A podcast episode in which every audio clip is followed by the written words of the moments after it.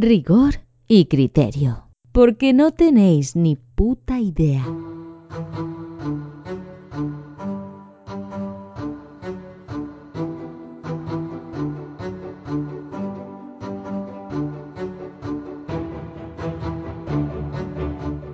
Hola a todos amigos y vecinos, bienvenidos una vez más a esta noble Casa del Saber, la CHUS, Asociación para el Conocimiento Humano, Universal y Serio.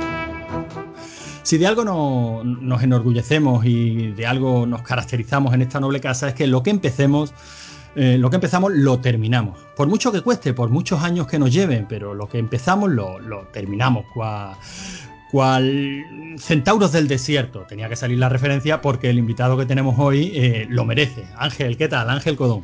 Hola, muy buenas. Tirando. tirando como todos, ¿no? Y por supuesto tenemos a la, segunda pata de esta, de esta aventura, que no es otro que Javi Calzacat. Javi, ¿qué tal? Hola, muy buenas. Oye, tengo una duda, Ángel. ¿La ola de calor ha llegado a Madrid o es todo mentira? Ha llegado, ha llegado. Vale, vale. Doy, doy fe también. Pero, pero es tanto, Ángel, ¿vamos a morir todos como se, empeñan a hacernos creer la sexta o, la cosa no es tan grave y es ese calor que suele hacer en verano? A ver, a mí con calor me vale con poco porque soy bastante enemigo, pero hoy, hoy hacía, por la tarde ha hecho mucho, mucho calor. Ha hecho como 36 grados y si todavía se va a poner peor, pues no me quiero imaginar al final de semana. Por esos 40 grados que va a hacer. Bueno, eso los que, los que somos de aquí del sur y hemos visitado alguna vez Córdoba y Sevilla, o sea, estamos acostumbrados a estas cosas, lo llevamos con resignación, que bueno, Madrid también es conocida, ¿no? Por, esos mesecitos de agosto tan buenos que echáis por allí. Sí, habrá, habrá que aguantar. Bueno, pues entonces para esta ola de calor que, no, que se nos viene encima, nada mejor que un proyecto refrescante y qué más refrescante que repasar una revista que debería de llevar muerta y enterrada muchos años si no fuera porque a Javi se le ha puesto en sus santos huevos que a que esto, a que, esto que empezamos en otro, en otro podcast teníamos que terminarlo como fuera. Javi, ¿por qué, coño? ¿Por qué nos haces eso? ¿Por qué te lo haces a ti mismo? A ver, oye, ante todo quiero decir que la elección de la revista fue tuya. Yo quería hablar de la Fangoria, pero tú no, que la todo pantallas, que era mucho mejor. Y, eh, porque sí, bueno, que era mucho mejor y tú de, verdad lo defendiste, o sea, realmente porque tenía muchos apartados diferentes, no era solo cine y tal. Pero, pero es que esto es un coñazo. Lo, quedan dos números. Gracias a Ángel que, se lo ha leído. Es digamos, es una persona que cumple con, sus promesas. Y estamos buscando otra víctima para el número 12, pero ya nadie quiere venir, o sea que ya veremos. ya, hemos engañado, hemos engañado a Paco, a Paco Fox. Eh, claro, no digo, no digo el apellido, no digo el apellido porque si estamos hablando contigo, Ángel, la gente ya entiende que si digo Paco es Paco Fox. No sé cómo habéis conseguido ese, e, e, esa pareja de facto eh, que casi que alimentáis en la poscafera española? Pues no sé, tampoco sabría, no sabría decirlo. Cuéntanos, ¿esto, esto ha surgido así o, realmente es un proyecto bien pensado como, como el fancista y, tantos otros? Eh, creo que todo lo que hemos hecho ha salido de repente porque sí. O sea, no ha, no ha habido nada que, que, hayamos hecho que haya sido sosegado. No hay un plan pensado. No, no, no. No hay grandes cerebros detrás. En fin, bueno, pues el caso es que creo que para esta todo de pantallas casi que hemos engañado a casi todos los presentadores de podcast eh, en español. Y, bueno, nos queda engañar a alguien para el 12. Desde aquí ya avisamos, ¿eh? Si alguien se atreve, si alguien quiere culminar esta maravillosa esta maravillosa revista. Se lo podíamos decir a Viruete, ¿no, Javi? Que, era asiduo lector de esta, de esta revista y de hecho a lo largo de este periplo hemos leído varias cartas suyas, ¿no? De un jovencísimo Viruete eh, dirigiéndose, ¿no? A la redacción de Todo Pantalla, diciendo que adoraba la revista, que le parecía maravillosa. Bueno, el, verano pasado me parece que le tiraste ahí el cebo y tuviste que recoger cable porque dijo que no quería saber nada, pero bueno. Fracasaste como era de esperar, ¿no? Se puede volver a tirar tú mismo. nada, nada.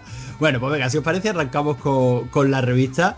Eh, tú sí la conocías de antes, ¿no? Nos dijiste, Ángel, ya en su día. Sí, sí, por lo menos te sonaba. Yo tuve varios, tuve varios números.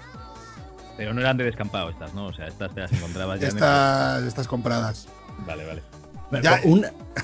creo que la otra vez que hablamos ya comenté que de esta revista me gustaba mucho, pero mm, eh, que era como un, poco un arma de doble filo, porque me gustaba mucho, pero por otro lado me parecía muy cutre también. Era como, si lo explicaste en un programa, dices, la primera vez que te comes un cucurucho y te dan un cucurucho de vainilla con miel. Sí, sí, era como, joder, qué, qué bien y qué mal al mismo tiempo. Hay algo que falla, ¿no? Está bueno, pero no. Sí, sí, es que además, me- pero me encanta verla porque es como, como ver un fanzine bien hecho, ¿sabes? O como, como ver un fanzine caro. Es como la revista que haríamos en el instituto, pero bien hecha. Sí, sí, bien maquetado, ¿eh? Y con estos colores así. Bueno, bueno, bueno, bueno, vamos a ver. Bien hecha para ser un fanzine. Claro, claro. Ah, me refiero eh, en el contexto del instituto. Es verdad, es verdad que el estilo fancinero lo, lo tiene, ¿no? Por lo menos lo tenía hasta el número 10, hasta el número pasado. Que se ve que esto básicamente estaba llevado por cuatro colegas. Los artículos estaban, tenían cuatro firmas, los, se, se referenciaban unos a otros, se veía claramente que, que esto estaba escrito entre cuatro. Y algo ha pasado, porque si algo caracterizaba a esta revista también era ese doble editorial que tenía. Espera, espera. Eh. Me dejas, es que antes del editorial tenemos el sumario y tenemos el, el, digamos, la, el código de colores de las secciones, ¿vale? Por ejemplo, el naranja sería para cine y ciudadanos, ¿vale? La banda sonora original sería, ¿qué, qué veis vosotros? ¿Un rosa? Rosa. Vale. ¿Y la música, qué color diríais que es? Un rosa fucsia, ¿no? Más Muy bien, yo veo que entiendes. ¿Y el club videojuegos? como un, nar- un naranja muy descolorido. Yo veo un rosa más flojito. Vamos a ver, es que, es que no, no, perdóname, Javi, Esto- pero tú estás, tú es- estás ejerciendo de macho con altos niveles de, te- de testosterona. No, Los, eh, los tíos no diferencian colores. Ahora, El, el música, eh, la, la música es claramente color magenta. Claramente. Banda sonora original tira a un rosa palo. ¿Y el rol y juegos? Roll y Juegos es un granate un poquito bajado. Esto es el- la típica escena de película en la que tienes que cortar el, el cable fucsia o el cable lila con la luz roja. No se, no se puede. Yo es que este código de colores ya directamente no lo entiendo. Es, es- hay que verlo para, pa- pa- para entenderlo y disfrutar. Cuatro tonos de rosa diferentes. De todas maneras, te has ido, a, te has ido al sumario y, no- y no has comentado que tenemos como portada Aladdin. Aladín, como ahora, como hoy día. Como ahora, o sea que parece que. No ha cambiado nada, ¿no? na- bueno, eso lo, Al- eso lo Aladdin, ¿eh? Aladdin y Keanu Reeves. Es verdad. Es verdad, Ah, es verdad. Keanu Reeves lo está petando y Aladín también. Igual que No. hoy. Exactamente igual, no ha cambiado nada. Y esta portada yo no la veo tan mal maquetada como, como las anteriores, ¿eh? o por lo menos no Este- tan recargadísima. ¿Este dibujo de Aladín no lo ves un poco del Aladín del chino? Sí, sí, no digo que no, no estoy, valorando la calidad del dibujo. Estoy diciendo que, bueno, básicamente es el dibujo de Aladdin y, bueno, sus pequeños cuadritos de texto, pues hablando de lo que hay dentro. Pero acuérdate de números anteriores, Javi, Ángel. O sea, que esto era un batiburrillo que ahí te ponía, o sea, eso era maquetación de hamburguesería de barrio que reparte, que reparte flyers. Era una, una mejora, han tardado 11 números y han hecho una portada que parece una portada. Muy bien. ¿no? Por lo menos, por lo menos quiere parecerlo, ¿no? 400 pesetazas, ¿eh? Que no era tampoco una revista barata ni muchísimo menos. No, es que además, yo creo que la otra vez lo comentamos, que a mí esta revista también, o sea, me, me flipo por una razón, que es que aunque es revista fancinera y es como, pues eso, para la gente joven, ¿no? Eh, el, el contenido de la revista, sobre todo si, si te fijas en él, y además yo creo que en este número especialmente, eh, porque, porque en el, en el anterior que vimos y en un par que tengo yo también pasa, pero no tanto, que luego el contenido es como muy de, de cinéfilo incluso, o de melómano serio, ¿no? Son de vemos- películas que nadie sí. conoce y de bandas sonoras que dices, "Uf, esto se lo O sea, pones a un chaval y lo matas. Recuerdo que había por ahí un anuncio de bandas sonoras de Mancini. eh, de, est- está ahí la sección de Metro Golden Mayer. O sea, como que tiene cosas como, joder, o sea, en rollo fanzine, que, que- bien, ¿no? y luego, por supuesto, pues hablar de Aladdin, eh, del Rey León, ese tipo de cosas. De Speed, ¿no? Pero todo mezclado, entonces me, me parece bien. Es que, ya creo que también lo comenté, que me recuerda en plan bien, o sea, en plan hecho para entretenimiento, aunque ya aunque tiene mucho de venta, a las revistas que te dan gratis en los cines. Es un poco de ese tipo de revista. Es un poco para que conozcas el, el asunto con un poquito de cultura. Sí es verdad que es un buen, es un buen paralelismo. Lo que es como si ese tipo de revistitas mm, de cine, pues te las encontraras también pues la típica tienda game, que a la que vas por juegos, o te la encontraras en una tienda de. a, a la que vas a comprar una librería más especializada en roll comic. En cada una de ellas te dieran un. Pues sí, un folletito de estos para que estés al tanto de lo que hay. eh, te entremezclan 3-4 páginas de culturilla, como para que parezca que sabes de lo que hables, te lo grapan todo junto, le ponen una portada horrorosa y ahí tenemos todo pantalla. Es que además me maravilla porque, eh, por ejemplo, lo del Club Pantallas, te, te venden a lo mejor pues un póster de, de Beverly Hills eh, 90210, unos pins de, de Disney o de la selección y de repente a lo mejor Eva el desnudo. o las uvas de la ira. Es como, pero bueno, ¿a quién está vendiendo esta gente? No lo sabían, ellos no lo sabían tampoco. Y, luego tienen lo del, lo del club de Upper Deck, lo de los cromos. Esto sobre todo que en España sobre todo había de la NBA, porque de béisbol y eso obviamente pues no. Y te ponen eh, anuncios también eh, de cromos de fútbol, porque era cuando el Mundial, eh, de Marvel o de DC, o sea, un poco una mezcla de todo. Entonces, ¿quién se supone que lee esta revista?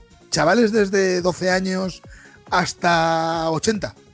Es un poco el, es un poco el- la horquilla. Yo creo Sí, que el target era adolescentes, ¿eh?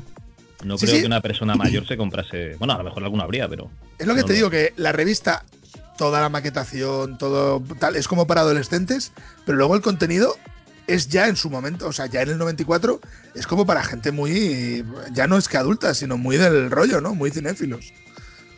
Es que yo creo que ese fue el primer, el primer y principal pro- problema de esta revista, que abarcaba muchísimo y no tenía muy claro. O sea, yo creo que confundía primero fondo con forma, porque es verdad que el contenido, pues, era quizás un poquito más avanzado, bueno, más avanzado, más profundo de lo, de lo que era la típica charleta de que vamos a ver este fin de al cine o qué videojuego hay. Joder, es que si nos, si nos vamos a, a ju- justo, justo empezando, si nos vamos al sumario, o sea, a la editorial, el anuncio que hay a toda página, el primero es del pico de las viudas.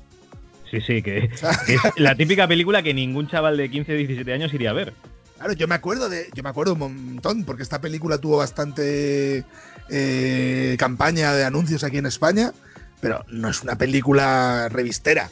O sea, Bueno, es una, es una película que a lo mejor te esperas encontrar en un fotogramas, pero no aquí. claro. Sí, sí, la verdad es que ya digo que eh, yo siempre los he visto muy, muy difusos. Mira, Javi, esta revista, para que luego la critiques tanto, es rigor y criterio, coño. Puro Ah, bueno, claro, la- pero puro no- eclecticismo, le meten mano a todo y no sabe muy bien a quién va dirigido. No, es- nos- sería nuestro podcast si nosotros dijésemos, ahora vamos a hablar, yo que sé, de, de- de Endgame, ¿vale? Y os explicamos, yo que sé, todo el universo Marvel o cualquier mierda para adolescentes, tío, o, o Pokémon, lo que esté de moda, tío. Yo qué sé, lo que esté de moda entre los niños, es que mi, mi hijo, como ve Bob Esponja, Pokémon y tal, no sé, no sé lo que, lo que ve ahora la chavalada. Y luego dices, ¿Qué de señor porque- mayor te ha quedado esto? Hombre, tío, de padre, de señor mayor, no de padre. Bueno, y luego, y luego cuando estás hablando de, de Pokémon, empiezas a hablar de si la influencia de, de Godzilla y, y los clásicos japoneses sobre, sobre la animación posterior. Tío, no. No, a ver, no me jodas, tío. O sea, tú hables de Pokémon, pues habla de Pokémon. No te pongas a hacer un- una tesis doctoral de, de dónde viene. En fin, no, no lo veo.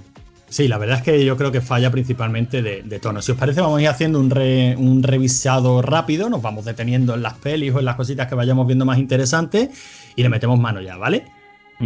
Bueno, ya la digo, editorial, ¿vas a comentar algo? Sí, porque me ha llamado la atención lo que decía, el giro de timón que le dieron a esta revista, que a mí de verdad que me gustaría localizar a alguien que trabajara en esta revista, a este Emilio García Fernández, por ejemplo, para ver en qué punto la revista se la quitaron a los hermanos Arriola, que son los que prácticamente la llevaban, el que escribía los artículos de música y el que aparecía como subdirector y escribía el segundo editorial, porque esta revista tenía dos editoriales, además así, para los mayores, para los para los jóvenes que tenían el, el pantallito, creo que, que se llamaba, que era primo hermano de Cinecito, que lo llegaban a decir incluso ellos en la revista. O sea, habrá cosa más horrorosa que Cinecito, pues básate en eso para hacer tu propio logo, ¿no?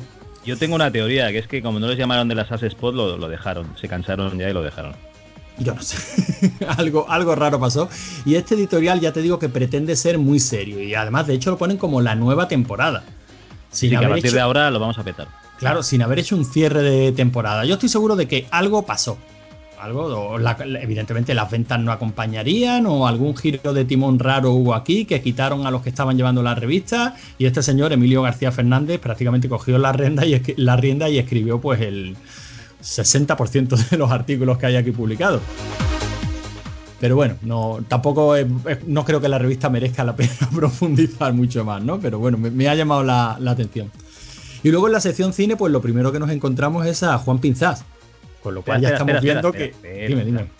En la editorial me ha llamado la atención una cosa que dice que es que el precio de, de la entrada de cine de España es el más barato de Europa.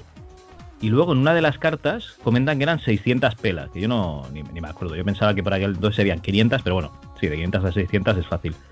Entonces, eh, me ha llamado muchísimo la atención eso de que, de que se quejan de que- del deplorable estado de las salas de cine y del bajo precio que tienen las, eh, las entradas. Pero daros cuenta de que iba un montón de gente. En cambio, ahora que las entradas son caras, los cines son de puta madre. Es como. es raro, ¿no? Bueno, pues yo creo que eso entra dentro de la dinámica cíclica, ¿no? Eh, Esos ciclos que va siguiendo el cine continuamente, cada dos por tres sale un nuevo actor eh, em, que va a cargarse el cine, fue la radio, ¿no? Bueno, la radio creo que nunca estuvo en esa guerra, pero fue la televisión, fue el vídeo, fue el Blu-ray, eh, son los videojuegos, siempre hay un, algún actor, bueno, ahora es el streaming, que se, va a que se va a cargar el cine, va a acabar con el cine y, por medio pues vamos a- asistiendo pues a la renovación periódicas y lógicas de salas de cine, ¿no? Sea, yo que sé, todos recordamos los cines viejos de barrio.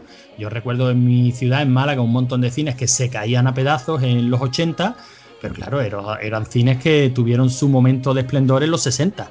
Pues claro que en los 80 se estaban cayendo a, a pedazos hasta que vino la renovación en forma de multisalas y tal, y son cines agregados a centros comerciales que, que bueno, que tuvieron su nuevo esplendor, digamos, ese tipo de salas, quizás un poquito más pequeñitas, sin cortinajes, sin tantas historias, haciendo la cosa más eficiente. En vez de un proyeccionista por sala, pues a lo mejor un proyeccionista controlando a la vez cuatro o cinco salas desde esa maquinita, ¿no? Esa, ese cubículo con cinco o seis pantallas. Y ahora estamos asistiendo, pues casi otra vez vamos a hacer el cine grande, ¿no? Que si sa- salas IMAX, que si los yelmos que proyectan, yo qué sé, yo supongo que es una industria y como tal se tiene que ir reinventando y nada más. Yo es que no me acuerdo, porque normalmente cuando entrabas al cine antes ya estaba a oscuras y salías casi a oscuras también. Pero esta película, o sea, esta revista es del 94 y en el 94 estrenaron la de mm, El último gran héroe. Que os acordáis que entraba en un cine que estaba hecho mierda, lleno de pintadas, grafitis, que se caía a cachos. Pues leyendo la revista me, me ha dado la sensación de que los cines eran así en aquella época y se caían todos a trozos. Bueno, Bueno. pero es que estoy seguro de que los había, ¿eh? Estoy Sí, yo, yo- yo he conocido alguno, ¿eh? Luego otra cosa que también me llama la atención es, es que hablan de subvenciones en el cine. Claro, ya Ángel Ah, bueno. Codón nos explicará aquí cómo funciona el tema de las subvenciones luego. Y Ojalá hay- lo supiera. y espera, espera. Y que hay cientos de películas sin estrenar, que es una pena, ¿no? Que se gaste el dinero de los contribuyentes en hacer películas que ni siquiera se estrenan. Bueno, pero eso sí se ha hablado, ¿no? Muchísimo. Ángel, A ver, Ángel, ha- sí has ¿qué- qué te comentado has este tema varias veces. ver, ¿Qué te has comprado? ¿Dos chicles? Un par de coches, par- un par de casas, de todo. Emporio, Emporio, Emporio Codón. Muy bien. Yo- Pero esto, pero esto sí se ha cerca- comentado Lo más cerca que he visto una subvención es en películas. cuando, te mejor devuelven- dicho. cuando te sale a, a devolver la, la Sí, ya, declaración. de ya ni eso, porque últimamente me toca pagar. Ah, eso es que cobran mucho, tío. Que no te creas. Está- ya, ya estamos monetizando podcast, ¿no, Ángel? Claro, es- es la muerte. Aquí nada original, ya, ya lo veo ya. A ver si me subvencionan también. La, la, la pena de las subvenciones al cine y tal. Bueno, esto casi que es otra. Estamos hablando de una revista de 1994 y, y al final vamos a acabar diciendo lo mismo de siempre, ¿no? Que, que no cambiamos, que, que las penas son cíclicas, que ahora nos quejamos en Twitter y antes las quejas eran pues a los a los consultorios de la revista. ¿no? Por cierto, no hemos comentado el detalle de que la portada de esta película es de Aladdin, o sea, de esta película, de esta revista es Aladdin, pero no el estreno cinematográfico, sino el lanzamiento en VHS. O sea, es que ya, es que ya la revista no apuntaba bien, ¿eh? O sea, ya Aladdin no estaba ni muchísimo menos en el candelero como para llamar a la gente al kiosco, ¿no? No, además, si Aladdin es del 92. No, por eso te digo que, que estamos hablando del, del lanzamiento en VHS aquí en España. ¿Puede que hubiera una ventana tan brutal de distribución para irnos a dos años después? Era ah, eh, con además, si recordáis, Disney hacía los estrenos, reestrenos y estrenos en vídeo. Es que el estreno en vídeo de Disney era muy tocho. Era muy importante. Ujú. Hostia, hablando de eso, eh, he leído que van a reestrenar Endgame con 7 minutos, que será para ver si superan a Avatar ya de una puta vez, ¿no? Supongo lo, lo van a ir a ver ellos, porque yo no, no, no seré yo el que vaya a ver una película otra vez con algo que me dicen que no va a aportar nada. No, son 7 minutos de, de tu vida menos, tío, tampoco pasa nada. Hombre, a ver, que yo en Game, eh, aunque sea yéndonos muchísimo del tema, es una peli que no me importaría ir a ver un par de veces al cine. Yo, yo iría a verla, pero no iría a verla Pero, porque pero van a no poner por siete esos siete- minutos. Claro, no por esos siete minutos. A mí esto me parece una. Pero no lo sé si lo tenían ya pensado de antes o. si Yo no me iría al parece una maniobra apartamento bastante de. sucia. Yo me iría al apartamento de Thor a jugar al Fornite. Directamente. Hostia, es que para mí es lo mejor de la película, tío. bueno, estábamos hablando todo pantallas, año 94. Sí, que arrancamos con la sección de cine y lo primero que nos encontramos es el tercer largo de Juan Pinzás. Ahí tienes al tío más comercial y más, de- y más dedicado a la chavalería Es que, que puede es- haber sobre la faz de la tierra. Es que es lo que te digo. Este, este número, yo, yo creo que ya en esta época ya no lo. Ya no, bueno, me compré la revista un par de veces. Yo creo que ya en esta época no la leía. Entonces, este número, el, creo que es el, el de septiembre, ¿no? Me parece que era. Sí. Eh, es la revista.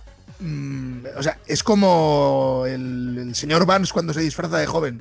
¿Sabes? O sea, es eh, como si la hubiera dirigido. Ya no Garci, sino los rancios que llevaba Garci.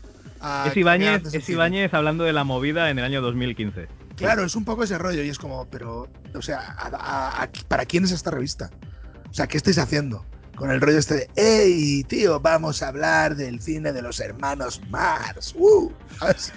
Sí, la verdad es que, es que descoloca un poco. Yo creo que Juan Pinzás, de esto, esta debe ser la única peli que yo he visto suya, que por cierto no se llamó El, el Abejón, la leyenda, como pone aquí, sino creo que se llamó no sé qué de la doncella, la leyenda de la doncella, creo que al final se acabó llamando esta peli. Y lo único que merece la pena de esta peli es un polvo que le echan a Anabel Alonso en los primeros minutos, vamos. Sí, fue, fue la leyenda de la doncella. A mí, de. A mí, Pinzas es un tío que, aparte de caerme muy bien, porque el tío es, entrañable. eh, mm, lo que hizo de Dogma, posteriormente a esto, eh, me gusta, entre comillas, me interesa como experimento. Y he de decir que de sus películas normales, que yo creo que esta es la más normal que tiene, o sea, la más comercial en el sentido de, de tener una producción fuerte y tal, es una película que es complicada de ver, pero a mí no me, a mí no me desagrada. Es una película eh, que parece que va a molar más porque tiene una buena ambientación y demás, pero es cierto que aparte de un buen polvo que tiene, a mí la película de decir que en su momento sí que me, no sé, no es que me apasione la película ni muchísimo menos, pero sí que me resulta curiosa. Uf, yo la, la recuerdo, de, estoy hablando de hace un porrón de años, ¿eh? pero la recuerdo como aburrida como ella, como ella sola. Eh, a ver, Pinzas no es el director más, más entretenido del mundo. Hombre, si abrazó el movimiento Dogma con tanto entusiasmo, con más entusiasmo que su propio creador, entretenido precisamente no, no tiene que ser. Pero eh, curiosamente, mm, algunas de las películas que tiene así Dogma, creo que son de las más, de las más entretenidas del, del movimiento Dogma, ¿eh? Hay alguna que no. hay el movimiento, ¿no? sí. es, es- es- es un mundo curioso. Es un Sí, mundo sí, curioso. sí. Es un mundo que, que- que está bien para que, yo que sé, Woody Allen haga una película sobre la gente que hace películas Dogma. Pero, no me enteré pero de lo no que para era ver Dogma. una película Dogma. Yo no me enteré de lo que era Dogma hasta que oía a Víctor Olit y a Ángel hablando de ello en, en- no sé si sería un tiempo de culto o un aristócrata, supongo un aristócrata. Pero yo no Eh, sé, sí, hemos, hemos- hemos hecho aristócratas y hemos hecho. Y hemos hablado también en algún tiempo de culto, pero seguramente. Bueno, de hecho, igual sería en el aristócratas que hicimos con pinzas. Pues, eh, pues eh, eh, No, pero no, antes, antes lo explicasteis, antes de, de hablar con él, me parece. Sí, sí, porque a vosotros dos cuando os juntáis os gustan las cosas muy raras, Ángel, muy raras. A mí me encantó el último. He, he de decir que más, más a Víctor, ¿eh? A Víctor Eh, le gusta más lo raro que a mí. Yo soy más convencional. Ángel, a mí me ha encantado el último ah, aristócrata, el último, mientras hagamos esto, que es el de, el de cómics de nuestra infancia, ¿vale? Lo de cómics infantiles. Y, y que habláis, yo qué sé, 45 minutos de cómics y luego ya empezáis a vuestro rollo. Tres horas de programa, 45 minutos de cómics. Lo clásico. Claro, lo, lo que debe, lo que debe ser un podcast. coño. El que, el, que, el que quiera cosas estructuradas y con escaleta, que se vaya a la radio, hombre. La Wikipedia. Ahí estamos. Bueno, seguimos si os parece. Tenemos la típica sección de sonrisas y lágrimas. En la misma página hay una cosa que ahora está muy de moda, que es que, bueno, hay una, un libro que han sacado, Edward Margulies y Stephen Rebello, no sé quién es esta gente, que se llama Malas películas que amamos, ¿vale? Que ha vendido 300.000 ejemplares. Este es la típica, el típico libro que estrenarías ahora de películas de serie B, películas Tiffy, eh, videojuegos de la edad de oro del soft español, ¿sabes? Para, para fricazos. y está bien, ¿no? Que hablen de las películas malas en aquella época que tampoco no conocíamos mm, demasiadas películas, que tampoco no, no llegaba tanto cine aquí. Bueno, es que todo este tipo de libros que hemos comentado, sobre todo, no sé si siguen manteniendo en esta revista la sección El kiosco, hasta Sí, así, sí. de bien me he fijado. Pero, pero es verdad que en esta revista, y eso sí lo hemos comentado un montón de veces, salen una serie de libros y, y qué trabajo nos cuesta muchas veces acordarnos de lo difícil que era simplemente conseguir información en la era pre-internet. ¿eh? O sea, que un libro como este, de las películas malas y tal, pues, yo- a mí me hubiera encantado tenerlo en la época. Sí, sí, por supuesto. Porque es de lo que podíamos, en fin, de lo que podíamos disponer si nos interesaba el tema y queríamos, y queríamos información. Lo malo es que no tenías emule para pillarlo las películas, pero bueno, sí, sí. Sí, simulado. Bueno, luego, si os parece, en la siguiente página tenemos la sección sonrisas y lágrimas, los típicos lloros y, y alegrías, que no sé si habéis visto alguno que os llame la atención. A mí me ha gustado la polémica que han puesto en rollo Game Over. No sé, Sí, sí, eh, sí. La, la has visto, ¿no? Hombre, lo tenía que apuntado, sí. Sí, que, que parece ser que el póster de. mm, Era huevos de oro, ¿no? La portada de huevos de oro. Sí, que la, la censuraron en Inglaterra porque el amigo Bardem se agarraba, se agarraba los huevos precisamente en la portada y eso parece ser que estaba muy mal visto, ¿no? Malditos ingleses, tapando el pezón de Game Over y tapando la cogida de huevos de, de Hijo- Bardem. hijos de puta, que se vayan ya, hombre, que se vayan ya. Sí, ya se van en el balconing. Oye, eh, Ángel, tenemos una porra. A ver si quieres participar. A ver cuánta gente va a morir haciendo balconing en Magaluf y en Mallorca, en los dos sitios. O sea, en Mallorca en general y luego en Magaluf en particular, ¿vale? Tenemos ya, bueno, estamos cuatro apuntados a la porra y el Yo regalo es yo- una botella de aceite. Yo me la jugaría a tres. En total. Solo tres, Sí, sí, yo creo que va a ser una temporada Tres, Mala, y, ¿no? los, y los tres en Magaluf, ¿no? dos y uno. Dos y uno, Vamos vale, a te decir. apunto. Voy a Una, te- una temporada mala, ¿no? Sí. Sin doble sentido. Floja, floja, una temporada floja. Bueno, fíjate, mire, continúo con esto y me vais a, a dejar que os lea la taquilla, no entera, pero me ha llamado muchísimo la atención las tres películas más taquilleras, la lista de Schindler, Filadelfia y En el nombre del padre. Venga alegría. o sea, es alucinante, ¿eh? Pero es, es, un- es un poco como la revista. ¿no? ¡Ey! La lista de Schindler, Filadelfia. Pero es que, va- es que vaya tres patas para un banco. O sea, es que son las tres más taquilleras de, supongo que del mes de septiembre o de agosto. Pero vaya, vaya veranito triste que, que nos echamos, ¿eh? y por ejemplo, tienes el, el reestreno de Los Aristogatos, que fue ese año. Ahora ya no lo hace Disney, pero todavía por la época lo hacían. Sí, sí, sí, es verdad lo que comentabas antes, los restrenos, los restrenos típicos de. Luego sí tenemos las normales de verano, ¿no? Liberada Willy, Beethoven, en este caso la segunda. Mi, pa- mi No. padre que ligue. Uf, Poca broma que en Madrid hizo 152 millones de pelas, ¿eh? Los aristogatos. Madre mía. Sí, sí, eh, los reestrenos de Disney funcionaban muy bien. Ya sabéis que tenían el estreno de ese año, del clásico de ese año, el reestreno de un clásico antiguo y luego el estreno de vídeo. Entonces los iban poniendo. La idea era que todas las generaciones de jóvenes conocieran todos los títulos de Disney. O sea, Sí, sí, sí. Te vamos a vender la misma mierda de hace 15 años, ¿no? Y, Claro, exactamente. Todas las generaciones iban a tener, por ejemplo, su estreno de Bambi o su estreno de Pinocho o tal. O sea, no, no te ibas a quedar sin él, entre comillas. Ahora ya no lo hacen porque ya no tiene mucho sentido, eh, porque ha cambiado el modelo de consumo. Porque todo Pero el mundo me- tiene DVDs o streaming. Bueno, en, cier- en cierto modo lo siguen haciendo, ¿no? Con la reinvención de sus propios clásicos en imagen real, lo que estábamos hablando de Aladdin, ¿no? Sí, sí, sobre, también para traerlo a la gente, a la gente nueva, ¿no? Sí. Sí, Hombre, lo que pasa es que, que no tiene lo mismo de antes, ¿no? Es lo mismo de reestrenar una película a lo mejor de los años 60 o, o 70 o 50 incluso. Bueno, dale, dales tiempo, ¿eh? Sí, bueno. Que, que una de las últimas ha sido. ¿Cuál es? Dumbo. Dumbo, que Dumbo, qué mala es, por cierto. No la, no la- no- No, no la he visto, ni- pero, ni idea. pero ni ganas. Sí, sí, Ni, yo, mis, eh, ni mis mira- hijos quisieron verla. Mira que he visto la de Aladdin y la de Dumbo. Vi Dumbo primero y Aladdin a las dos semanas. Yo le tenía muchísimas ganas a Dumbo y muchísimo miedo a Aladdin, porque lo que habíamos visto y tal. Bueno, pues Aladdin está bastante bien, para, o sea, salva bastante bien la bala. Dumbo es una mierda. O sea, es impresionante lo de Dumbo. Qué mala es. Bueno, Ah. Dumbo, Dumbo es que yo no la. No, no tenía ganas de verlas porque tampoco es de mis favoritas de Disney. Bueno, hasta el punto de decirte que a mí lo que más me gusta de Dumbo es cuando sale en 1941. Eso, eso es lo que más me gusta a mí de, de Dumbo. Pero Aladdin, que es de mis favoritas de, de Disney, a mí esta nueva me ha gustado bastante. Y creo que Sí, Will sí. El tío está estupendo. Ya te digo que yo le tenía un miedo encima con el. Cuando empezaron a sacar los, las primeras imágenes, que parecía una versión porno y tal. Sí, sí. Eh, no, no, la verdad es que la película está bastante bien. O sea, No, no, la- visualmente la han resuelto muy bien porque han tirado por Bollywood y, y lo han Sí. resuelto muy, muy bien. Pero eh, claro, tiene el defecto que yo creo que tienen todas las películas actuales. O sea, el Aladdin clásico, el de, el de dibujos animados, duraba ¿cuánto? 90 minutos, 95. Y va como un tiro y te lo pasas bomba. Y esta dura más de dos horas. Y coño, esa media hora de más que le han metido es que sobra. es que a esto un, un montaje un poquito más ágil lo hubiera dejado, bueno, coño, como la clásica. Bueno, le han tenido que meter toda la trama de Yasmín para potenciarla. Entonces, eh, la verdad es que lo han hecho bien. O sea, podían, haberlo, podían haberla cagado muchísimo. En Dumbo eso lo han hecho horrible, por cierto. Eh, lo, de, lo de meter una trama. Eh, mm, por ejemplo, en una película como, como Aladdin, que en principio el protagonista es un chico, darle también peso a la chica.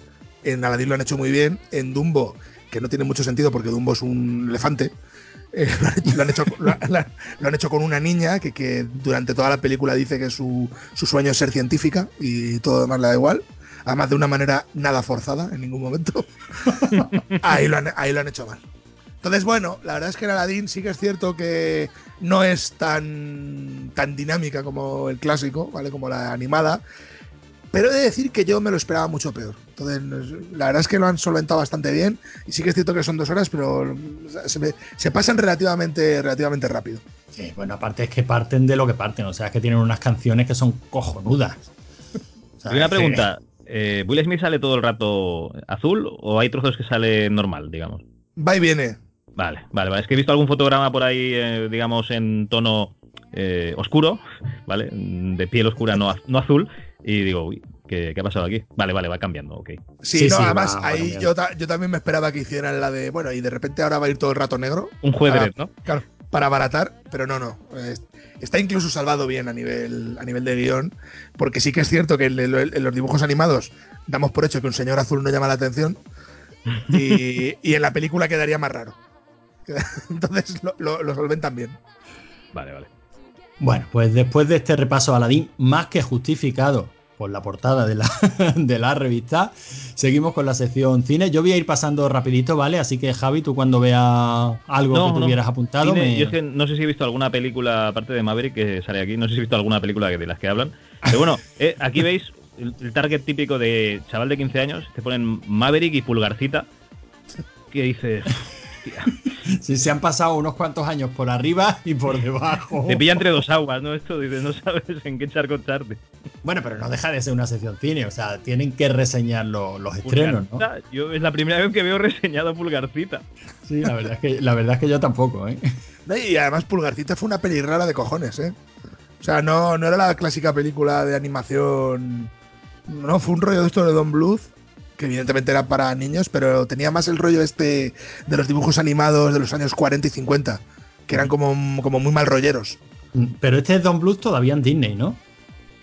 Pero yo creo que fue justo al salir, ¿no? ¿Ah, O sí? sea, aquí sale Disney 20 veces, pero no sabemos si es, si es de Disney o no. Ahora, si queréis, lo busco. Así de bien explicado está, ¿no? A mí Yo- no me sale. Yo Yo creo recordar que no es de Disney. Yo creo que ya era Don Bluth eh, con sus cosas. Junto- que la- ju- a- antes, de, antes de ir con, con DreamWorks.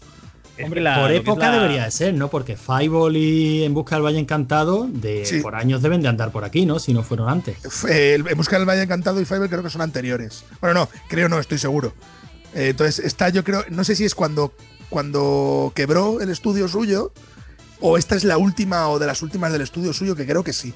Pero no estoy seguro, ¿eh? lo estoy hablando No, no. todo de memoria. No, no es Disney, no es Disney porque dice mediante la introducción de canciones y fórmulas idénticas a las que Disney utiliza en sus largos menos afortunados. O sea, eh, están hablando en todo caso Disney por un lado y- Warner, Warner Bros. es. Bueno, es que a mí no me suena ver clásicos Disney, la pulgarcita. pues No me suena de nada, vamos. No, no, pues ya te digo que es de Don Bluth, ya, ya, no, ya no estaba. Lo que no sé si era en la, en la empresa de Don Bluth o, o era Don Bluth ya trabajando, es, digamos. Pero creo que sí, ¿eh? creo que me parece que era de la productora de, de Bluth. No sé si esta fue la última, además Bueno, que hizo. aquí Porque pone productora Warner Bros., productor Don Bluth. Y ojo, premios 1994, un Ratchi a la peor canción original. Madre. ¿Sí? Sí. ¿Tan mal? No, No me, War- no me parece que sea tan horrorosa. Warner y Fox eran las eran la, la producción de distribución. Vale, y, él, y su productora es la que hizo la película, digamos. Sí, eh, normalmente eran las suyas. Y ya, ya os digo que creo que esta fue la última que hicieron. Eh, porque luego vendría Anastasia, que esa ya sí que sería con. Eh, ay, lo diré. Con, creo recordar que DreamWorks. me parece que me parece. No, de Fox, era de Fox. Fox. Sí, sí. eh, con Anastasia, que creo que fue la siguiente, ya pagó todo Fox. O sea, ya fue una peli de Fox. Y esta todavía fue suya con dinero de Fox y de, y de Warner. Bueno, Anastasia todavía mola pulgarcita. Yo creo que el tiempo que le hemos dedicado en este podcast es más de lo que. Primero, lo que se, lo que se le ha dedicado a Pulgarcita últimamente, porque es una peli muy, muy, muy olvidada, ¿eh? Anastasia, todo el mundo, bueno, todo el mundo por lo menos la conoce. Ya, ya es otro rollo. Sí, sí, no, no tiene nada que ver. Pulgarcita es una peli zambelina. Eh, yo creo que en su momento, en su momento sí que se habló de ella, pero luego, obviamente, yo creo que pasó. un Anastasia, poco- Anastasia sí, hombre. No, no, Pulgarcita. No, no, Anastasia. ah, Pulgarcita. Anastasia, ob- obviamente sí. Pero Pulgarcita, que es de Blues y Goldman, de los dos, que yo soy bastante fan. De hecho, tengo aquí justo delante una, un, un fotograma firmado por los dos. Anda. Eh, es una peli que en su momento sí que tuvo, tuvo bastante peso, ¿eh? Lo que pasa es que como no es de Disney, las pelis que no son de Disney no tienen la campaña de marketing repetitiva y machacona que tienen las de Disney. Entonces se nos queda un poco más, eh, un poco más perdida.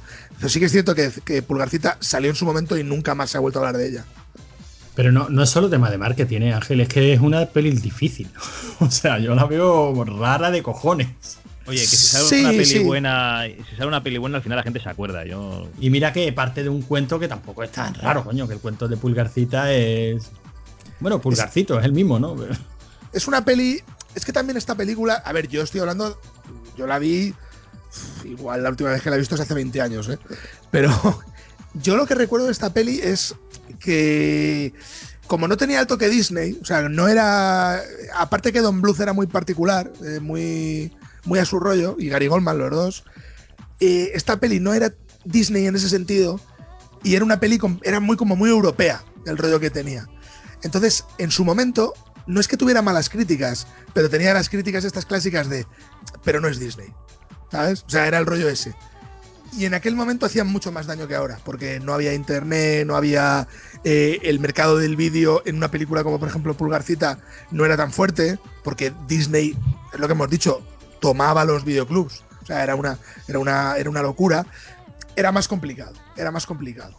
Entonces, estas pelis se pierden, pero incluso películas que se recuerdan con mucha más eh, con mucha más cariño, como las de Fievel o En Busca del Valle Encantado, también están bastante perdidas a día de hoy. O sea, para las generaciones de hoy, esas pelis son como si no existieran también. Y, y el En Busca del Valle Encantado, por ejemplo, fue un exitazo en cine y en vídeo. O sea, y Pulgarcita no lo fue. Entonces, no es tanto la propia peli, el, el peso que tenga, sino también el contexto. El seguimiento que le hacen luego también, ¿no? Porque Disney no para de Sí. machacar. Pero no, no, porque Disney machaque como, como a nivel culpa ni nada, sino porque Bueno, porque no es hay su, para todos. su producto. Sí, Bueno, Pulgarcita, 11 fuentes en Emule. Bueno, no está mal. Se puede bajar. A partir de ahora vamos a medir, me parece genial.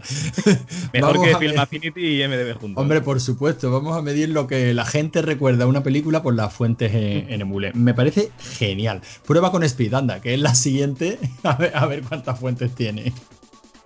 Hombre, pero, pero Speed sí fue un pelotazo, ¿eh? Speed no solo es un pelotazo, es un peliculón. La de gente que estará ahora compartiendo toda la filmografía de Keanu Reeves, porque los, lo- ahora Keanu Reeves es el, el tío de puta madre. No como cuando hizo Matrix, que era un hijo de puta que no sabía actuar. es verdad, ¿eh? ¿Cómo, cómo van pasando las opiniones de, de un extremo al otro?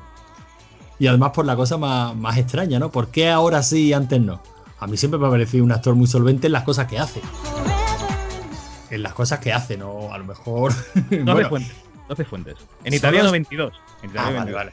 A mí, a mí sie- a mí siempre me ha caído muy, muy simpático. Es un tío que cae muy bien y que yo creo que no es tan limitado como puede ser un Christopher Lambert, por ejemplo. Este tiene más registros.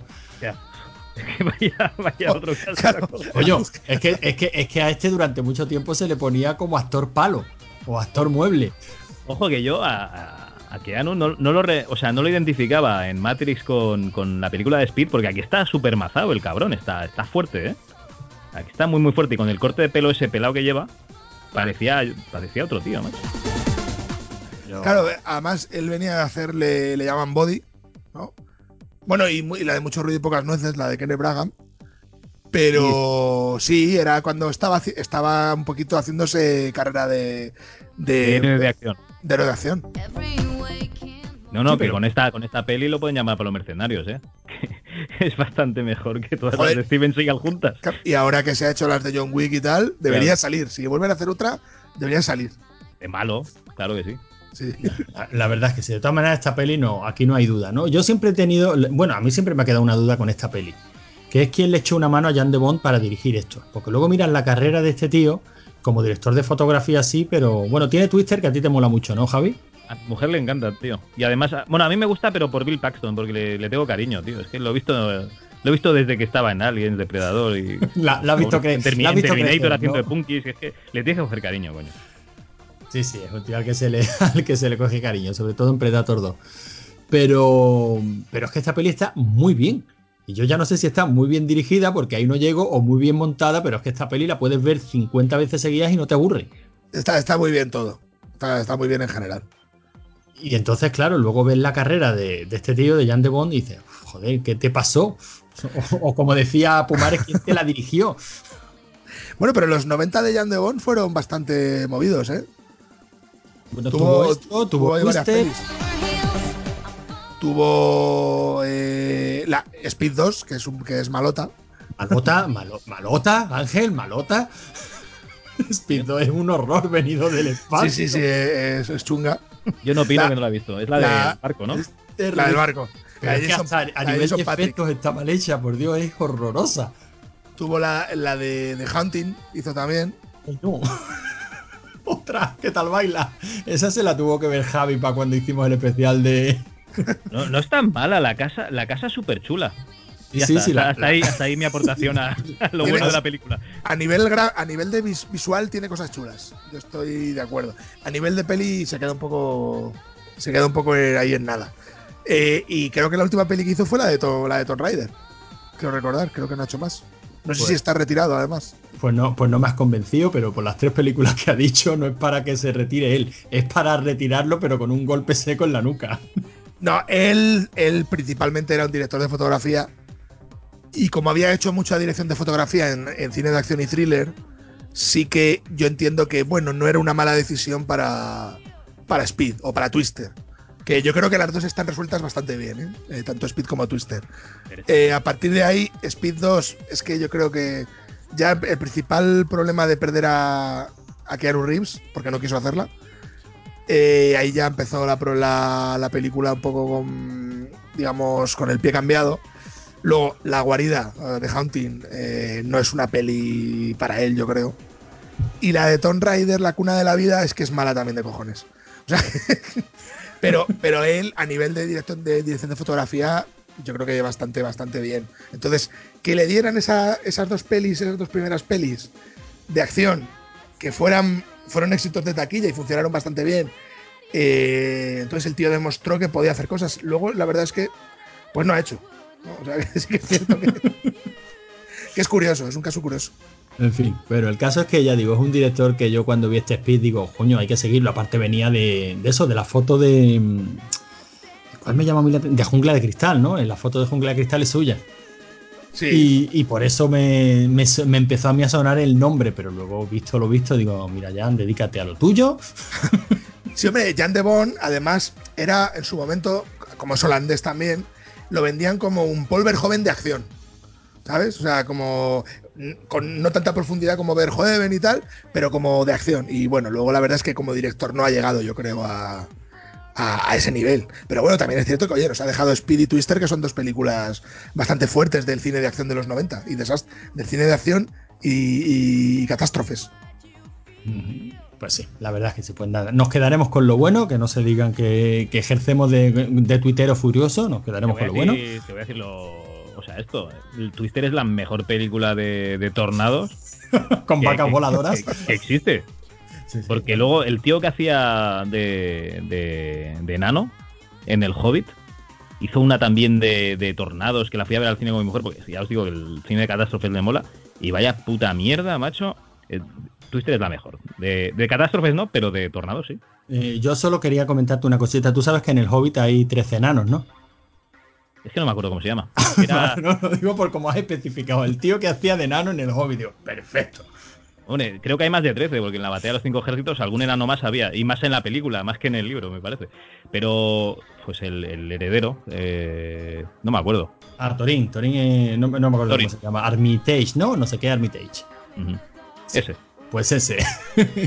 Venga, seguimos con la resaca que- del el- verano. El que liga con la elfa, no, el otro. Oh.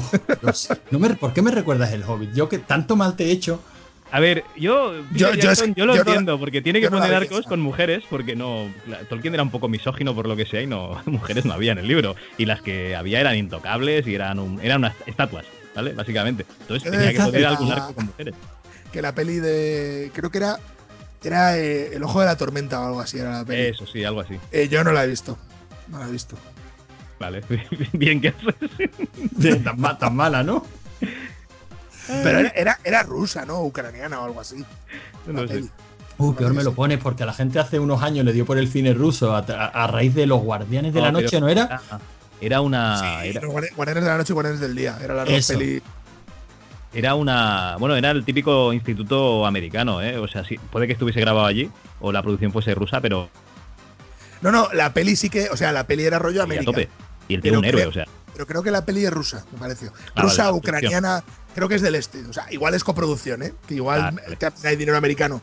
Pero sí que me parece que era de estas pelis cuando los rusos empezaron a hacer pelis eh, de alto presupuesto, pero de rollo 40, 50 millones. Como de muy alto presupuesto para Rusia, pero intentando hacer pelis como de 200 millones en Estados Unidos. Vale, Pues como claro. cuando los chinos eh, subvencionan parte de Transformers y siempre tiene que pasar algo en China, ¿no? Exactamente, pues un poco ese rollo. Creo que, creo que era cuando la. Pues esta peli es de 2013, 2014, por ahí. Eh, me parece que era. Se puso de moda esa, esa práctica. Y creo que era un poco ese rollo, ¿eh? Bueno, Eh, había pero una de. No estoy seguro, ¿eh? igual, igual es americano y me estoy equivocando, ¿eh? Porque también te lo digo por lo que veía yo de la imagen que daban los trailers y tal. Vale. porque sí había que- una de, de Sí, el, por equipo era americano todo. Sí, no, sí, sí, sí, eran todos americanos. Había una de Bourne también que pasaba mucho trozo de la película en Rusia, o sea que igual también podía ser un caso similar. No, pero yo creo que las de Bourne sí que tienen ese toque europeo. O sea, sí que es necesario que, que se vea mucho Europa para que sea. Porque Creíble, además, sabes que en las películas. Claro, en las, en las películas de espías tiene que verse mucho Europa y un poquito de Marruecos y cosas así. Es exótico, el toque exótico. Claro, claro. Para que, Bueno. los am- para que los americanos digan, uy, mira. Coño, pues que vengan a Barcelona, que no hace falta que se vayan a Marruecos. no tiene ningún problema.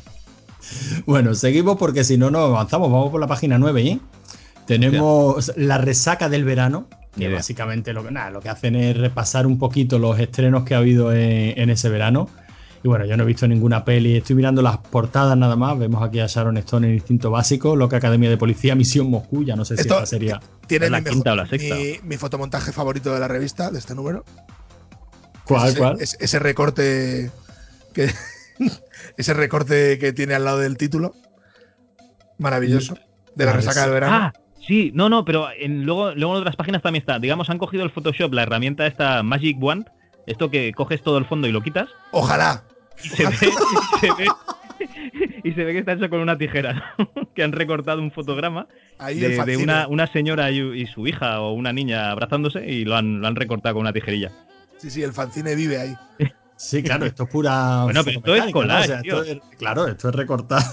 Es como el gran Vázquez, ¿no? En la película que le ponían ahí a hacer, digamos, lo- el montaje de, de páginas y era que el tío iba con sus tijeritas y el pegamento pegando las cosas en la página. Pues lo mismo. Bueno, pues así de buena será la selección de pelis que llegaron este verano, que lo que más nos llama la atención es el, recorte puerco que han hecho. Y si ves en la siguiente página, Ángel, Sí, ves a Kevin Bacon. Sí con una, recortado. una- una tribu en la cancha. Sí, bueno, es verdad que hacen, un- hacen un recorte similar. La pelota Sí, de sí. básquet está bien recortada. Sí, la pelota está más o menos bien. Es cierto que está bien está, está más o menos bien recortado. Se notan trozos. Digamos que un partido de básquet hubiese sido raro, ¿no? Con esta pelota, vale. Ese botón regular. Esa peli me gusta, ¿eh? Por cierto, es mala también, pero me, me hace mucha gracia a mí. ¿Te acuerdas aquella que iban a, a la jungla y cogían a un tío que era como Tarzán? y Sí, lo ponían para, para las. Olimpiadas. Sí, sí, sí. Esa es de los 70. Eh... Ay, ¿cómo se llama esa? Que, que hace atletismo. Eh, Todo, hace todas las pruebas el tío. sí, no, ay, no me acuerdo cómo se llama. Esa peli me gustaba mucho de crío. No la he Sí. vuelto a ver, no, no la he vuelto a ver en ningún lado. Es como pulgarcita, se perdió ahí en la vorágine. Eh, creo, sí, igual no, eh, pero no, me- que- recuerdo que era de Disney. Puede ser de Disney, de aquellas de, de portada blanca, sí. sí. Sí, me parece que sí. Bueno, continu- continuamos porque yo no tengo ni puta idea de qué peli estamos, estamos hablando. Y nos vamos a uno de esos artículos que nos comentaba Ángel, que aquí le sentaban como a un Cristo dos pistolas, ¿no? Así, no teníamos muy claro a el target. Y lo que nos hacen es un pequeño resumen de la historia de la Metro Goldwyn Mayer. Bueno, resumen. Resumen, resumen, resumen, porque, porque es un artículo muy cortito eh, que profundiza muy poco y bueno, sí, es verdad que nos habla un poquito de la historia de la metro, de las películas, de los artífices de todo aquello y, poco más. No sé si son tres, cuatro páginas. Bueno, vuelvo a decir lo mismo que digo siempre que hablamos de esta, de esta revista. Esta es información que en la época, puesto que no teníamos internet, pues bueno, si te la encontrabas en una revista de 400 pelas, pues, pues mira, no Además, estaba mal. El, el artículo es del director. Se nota que esto es lo que a él le gusta. Se nota que es, que es ¿os un señor cuenta? mayor. ¿Os dais cuenta de la cantidad de fotos? Esto es que el tío tenía por ahí algún libro o lo que sea. Y dice, pues, ¿de qué voy a hablar? Pues digo, voy, voy a coger el libro este de la metro y saco aquí un montón de fotos en blanco y negro y de gente del estudio y tal. Claro, se nota que esto es lo que él le gusta de verdad y lo que él maneja de verdad. Entonces está- le han puesto en una película de adolescentes a un señor que lo que quiere es ir a hablar de los, de los grandes estudios. De la Metro Golden Mayer, claro, de Buster Keaton, de, de Irving Talbert. Sí, sí, sí. Pero bueno, que, que estamos de acuerdo en que eran artículos que yo creo que al que le empezara a interesar el mundo del cine, oye, que tampoco, si esto lo lees con 14, 15 años y ya empiezas a tener inquietudes en el mundo del cine, aparte de ver el último blockbuster, pues este artículo lo agradeces, ¿no? Yo con también, 16 años bien, veo el fotograma de lo que el viento se llevó y paso la página directamente. ¿eh? O sea, vosotros ahora considerad la edad que tenéis. Bueno, a lo mejor Ángel, que, que es muy amante yo- del cine, Yo he de vale. reconocer que a mí lo que el viento se llevó me ha gustado siempre. A mí Desde también. crío, además. Ah, A mí genera, también. me- me genera Vale, una, el ra- el raro una soy yo, especie de. Me genera una especie de magnetismo raro. y, y entonces no, lo haría, pero entiendo lo que dices. Bueno, ¿y cuántas, creo pero, que- pero ¿cuántas veces la pasaban por la tele, Ángel? Porque yo lo que el viento se llevó recuerdo haberlo visto no menos de 3, un par de 4 veces. veces en televisión, ¿eh? Un par de veces al año había, tenía que caer.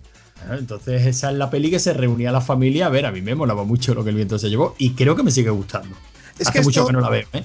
Esto lo. Últimamente, además, últimamente, no sé por qué, pero sale en muchas conversaciones en las que estoy, sale, no sé por qué, pero sale el tema. Y es que antes se ponía mucho cine. Es que yo recuerdo que yo todas las pelis estas de los 30, 40, 50, no todas, obviamente, pero muchas se ponían en tele y yo he visto muchas en televisión.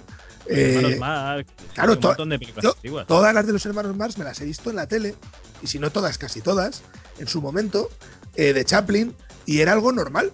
O sea, te ponía las pelis y te las veías. Eh, a lo mejor no todo el mundo se veía lo que el viento se llevó porque era larga y es una peli de estas romántica, de gran, de gran novela americana y tal. Pero había, hay otras muy divertidas, como puede ser la de los hermanos Marx o El Gordo y el Flaco, que también ponían muchas, y eso ha desaparecido completamente. No ahora, hace ya, hace ya años, pero eh, no sé, que antes había un pozo de cultura popular que Pero ya no existe. cuenta que cuando salió Canal Plus vendía por el estreno, el estreno de la semana. O sea, tú lo que querías eran novedades. Entonces también las teles privadas intentaban también traer todas las novedades que podían. Entonces es una competición a ver quién trae lo más nuevo. Y ahora lo que pasa es que eso es un fondo de armario de la hostia de cine clásico que ya no, yo creo que no, no, no lo emiten. No, es que recuerdo que antes eh, raro era que pusieras la 2 o la 1 y no hubiera una peli. En una de las dos. O sea, no en las dos. Pero, y además una de estas. O, por ejemplo, que en las noches ponías Telecinco Antena 3 y en los programas nocturnos y tal, te, ponían pelis clásicas. Eso ha, pa- ha desaparecido por completo. Tal vez por los canales temáticos también. Y por, los, el- por el rollo de las licencias y los permisos. Pero a mí me parecía muchísimo mejor aquello que, que esto. Sin ningún Hombre, tipo de duda. Yo creo que ahora mismo está claro, es por el tema de los canales temáticos y tal. Pero es cierto lo que tú decías, que ha habido ahí una serie de años, porque hace ya bastantes años que dejó de emitirse tantísimo cine clásico en televisión. Y cuando empezó esa carencia de cine clásico, todavía no era tan común, pues yo qué sé, canales que hay, es que hay canales exclusivos de cine clásico, no sé si. pero, es que además había de, todos los tipos. Yo el otro día lo comentaba. Yo recuerdo ver igual, a mí me ponían una peli de. O sea, te pueden poner Centauros del Desierto, por ejemplo. Te pueden poner una peli de Fumanchu. Te pueden poner una peli de los hermanos Mars. O sea, te pueden poner una peli de Berman Sí, o una de James Bond, sí, cualquiera. O, una de James Bond. Sí, sí, sí, entraba todo. Claro, y te las veías y muy bien, y había de serie B, de un poco más de terror. Joder, yo, me, yo recuerdo verme todas las de, de las clásicas de Drácula, por ejemplo, todas las de Christopher Lee, eh, todas las de la Hammer, eh, incluso de Universal. Yo me acuerdo con mi madre, siendo yo pequeño, a mi madre le gustaban y de, y de verlas. O sea, el ciclo, el ciclo de, de ¿cómo se llama? Bueno, de, basado en las películas de Poe, Sí, pusieron la de, efectivamente las pusieron todas. sí, sí, la caída de la casa de Usher, el, cuervo, sí, Y eso ahora es como, como, además, ya no es que sea raro, es que es como. Ay, como, qué asco. Sí, quita, uy. quita, no quiero ver eso tan viejo. pero, yo creo, pero, yo creo porque no, porque no se lo dan. No, no, a ver, está claro que, que, a lo mejor nosotros dejaríamos alguna de esas películas si la, si, la, si la pillásemos. Pero también está claro que no vas a dejar la tele. Tú, bueno, tú porque ves, cuéntame ¿vale?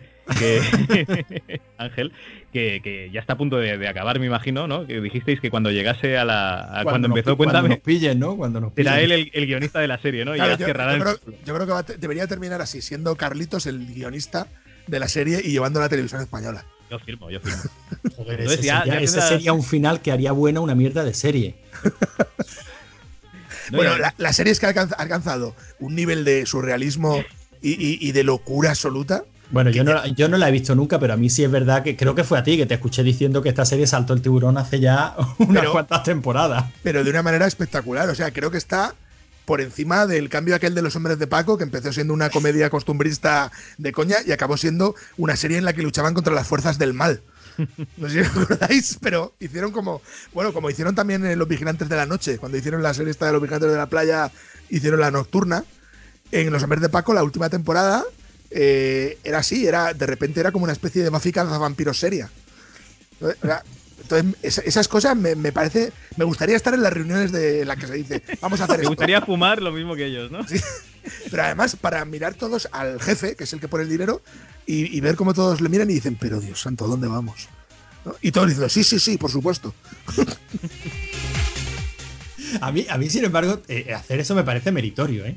Joder, tanto. Claro, es evidente que hay series que, están agotadas, o sea que la idea original ya no da más de sí. ¿Qué haces? La sigues estirando, estirando, estirando, tratando de mantener el tono y al final es un sueño y te, montas un Los Serrano. Pero es que, yo prefiero que, salten el tiburón, pero. Pero, a ver, es que pasa, hay, hay, dos cosas curiosas, porque eh, Cuéntame empezó siendo una comedia costumbrista, pues para mostrar una época, luego se convirtió en, una, en un drama, en, una serie dramática con ciertos toques de humor. Luego se convirtió en una especie de thriller extraño, como es ahora, eh, mega dramático. Pero es que Los Hombres de Paco empezó siendo una comedia costumbrista, pero rollo, un poquito rollo a de la iglesia, una comedia de cringe, que aquí no se ve mucho, pero eh, por ejemplo los británicos lo hacen mucho, comedia de dar vergüenza, de vergüenza ajena. Eso, como no hizo la, la, crítica que querían y el público que querían, lo llevaron a hacer una comedia juvenil.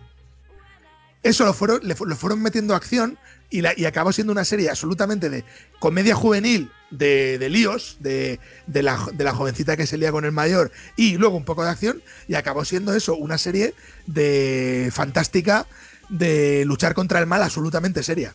Pero había, había cosas paranormales, o sea, había. Sí, sí, sí, sí. En la, en la, última temporada eran como una como gente de una secta y, y adoraban al, al, diablo y cosas así. Sí, era, pero eso, eso es que mucho de serie española, ¿eh? Yo por eso defiendo tanto y me parece tan meritorio lo que. Lo de la que se avecina. Bueno, que empezó en aquí, en aquí no hay quien viva y ahora continúa con lo que se avecina, porque creo que es el mismo equipo de guionistas, ¿no? O sea, creo que la productora y todos son los mismos. A ver, los guionistas no sé, los creadores sí, que son los sobrinos de. de. joder, de Moreno. De José Luis Moreno. Los guionistas supongo que irán cambiando, porque encima además tienen líos con ellos y tal de cosas de plagios, de tal. Pero evidentemente el equipo creativo sí que es el mismo.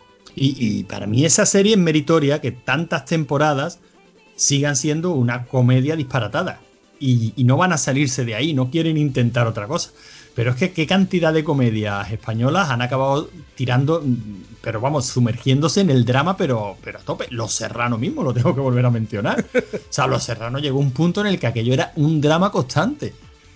Dice, ta- hasta tal punto que por eso terminaron con ese sueño de resines, ¿no? Como diciendo, mira, no podemos dejar a la gente en esta bajona que gente que hace X años empezaron viendo una comedia, ¿no? A ver si hacen eso en Cuéntame también. A ver, a ver, a ver, a ver lo que nos encontramos. Hay una serie americana que es Anatomía de Grey, que yo la empecé a ver al principio, Uf, que entraron de residentes así como, como estudiantes que han acabado la carrera.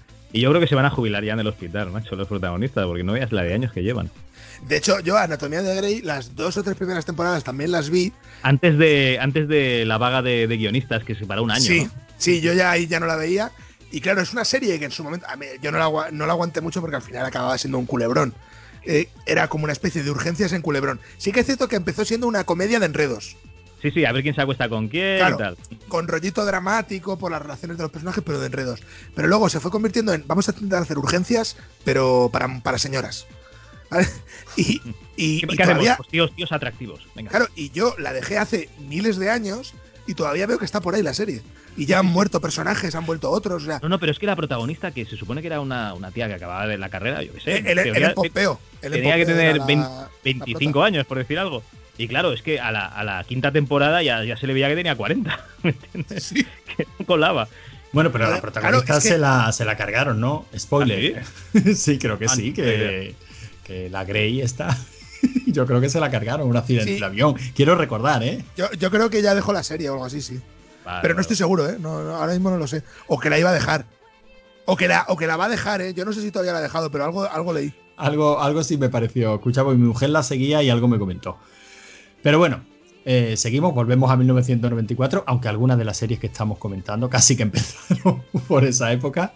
Y tenemos Tess y su, y su guardaespaldas. No sé si la habéis visto, no creo que sea una peli para, Sí, para el sí. recuerdo. ¿Está chula o qué? No, no- es la de Nicolas Cage. eh, Sí. hombre, yo recuerdo de verla en su momento, es la clásica peli esta de, de nos llevamos mal y luego nos llevamos muy bien. Sí, un paseando a Miss Daisy, pero. Sí, pero más un poco no tan paseando a Miss Daisy, o sea, no tiene el rollo racial ni nada de eso. eh, pero bueno, normalita. O sea, yo, eh, yo creo que solo la vi en su momento, ¿eh? O sea, no, no la he vuelto a ver. Pero vamos, no, no le tengo una- un recuerdo así negativo. Tampoco excesivamente positivo, ¿eh? Yo sé que, que es una película que existe, pero creo que, que no la he visto nunca. Yo creo que tampoco. Bueno, tenemos Tommy Jerry, el sabor de la amistad verdadera. Esto es el largo de Tommy ¿eh? Jerry. Mirad, Tess y su guardaespaldas. Y Tommy Jerry, es que o te pasas de frenada o no llegas, macho. Y luego Wyatt Earth. ¿Esta es la buena o la mala? No, esta es la mala, esta es la de Kevin Costner. A ver, a mí me gustan mucho las dos. A mí me gustan tanto Tombstone como Wyatt Earp. espera, espera, espera, espera. Ángel, dime un western que no te guste. Bueno, hay alguno, ¿eh? Hay, alguna cosa, pero. No, no, no, no valen italianos raros. No, pero, joder, es que está, están muy bien hechas las dos, yo creo. A ver, Wyatt Earp, la de Kevin Costner es la larga. Sí, Es la, es que, es, es la que dura mucho. Es que para contar lo mismo se lleva un buen rato, ¿eh? Es que no cuenta lo mismo. O sea, cuenta parecido. Tombstone se centra en todo el asunto de OK Corral y demás. Y Wyatt Earp eso lo tiene, pero es una, es una parte de la película. Es más la vida de Wyatt Earp. O sea, menos leyenda, el rollo este de desmitificar a la persona. Y yo creo que aquí se le fue un poco la mano. O sea, eh, o sea, la vida de Wyatt Earp no es tan guay como para hacer cuatro horas de película. Pero a mí, a mí me gusta, porque la- para, o sea, creo que, Kevin Costner entiende bastante el western. eh, o sea, que- como que pega muy bien en un western, Kevin Costner. Entonces sí que me gusta y me gusta, está grabada todo en exteriores. O sea, eh, está hay muy bien. producción, está, hay pasta, ¿no? Joder, sí, sí, est- está muy bien hecha. Eh, además la dirige Loren Kansdan, que es un director que me gusta. Pero sí que es cierto que es una peli que le, le sobra, le sobra metraje. Y Tombstone es más directa y Tombstone mola mucho. Es que Y, Tom Tom y mola Carra, y. Carrasel mola mucho y entonces me gustan mucho las dos. Bueno, pues entonces no diremos la buena y la mala, diremos la que le gusta a Ángel y la que le gusta al resto de los mortales. Pero a mí me gusta más Tombstone, ¿eh? Bueno, A mí, todas- a mí me parece, todas a mí me maneras, parece mucho más divertida. De todas maneras, es verdad es- que, hombre, es mucho esta no más es mala peli. Pero ojo, porque durante muchos años la buena fue la otra, ¿eh? La buena a nivel crítica y tal era la, era la de Kevin, era la de Loren Kasdan. La de Jos Pecos Matos, que es la de Carrasel, era la peli de acción.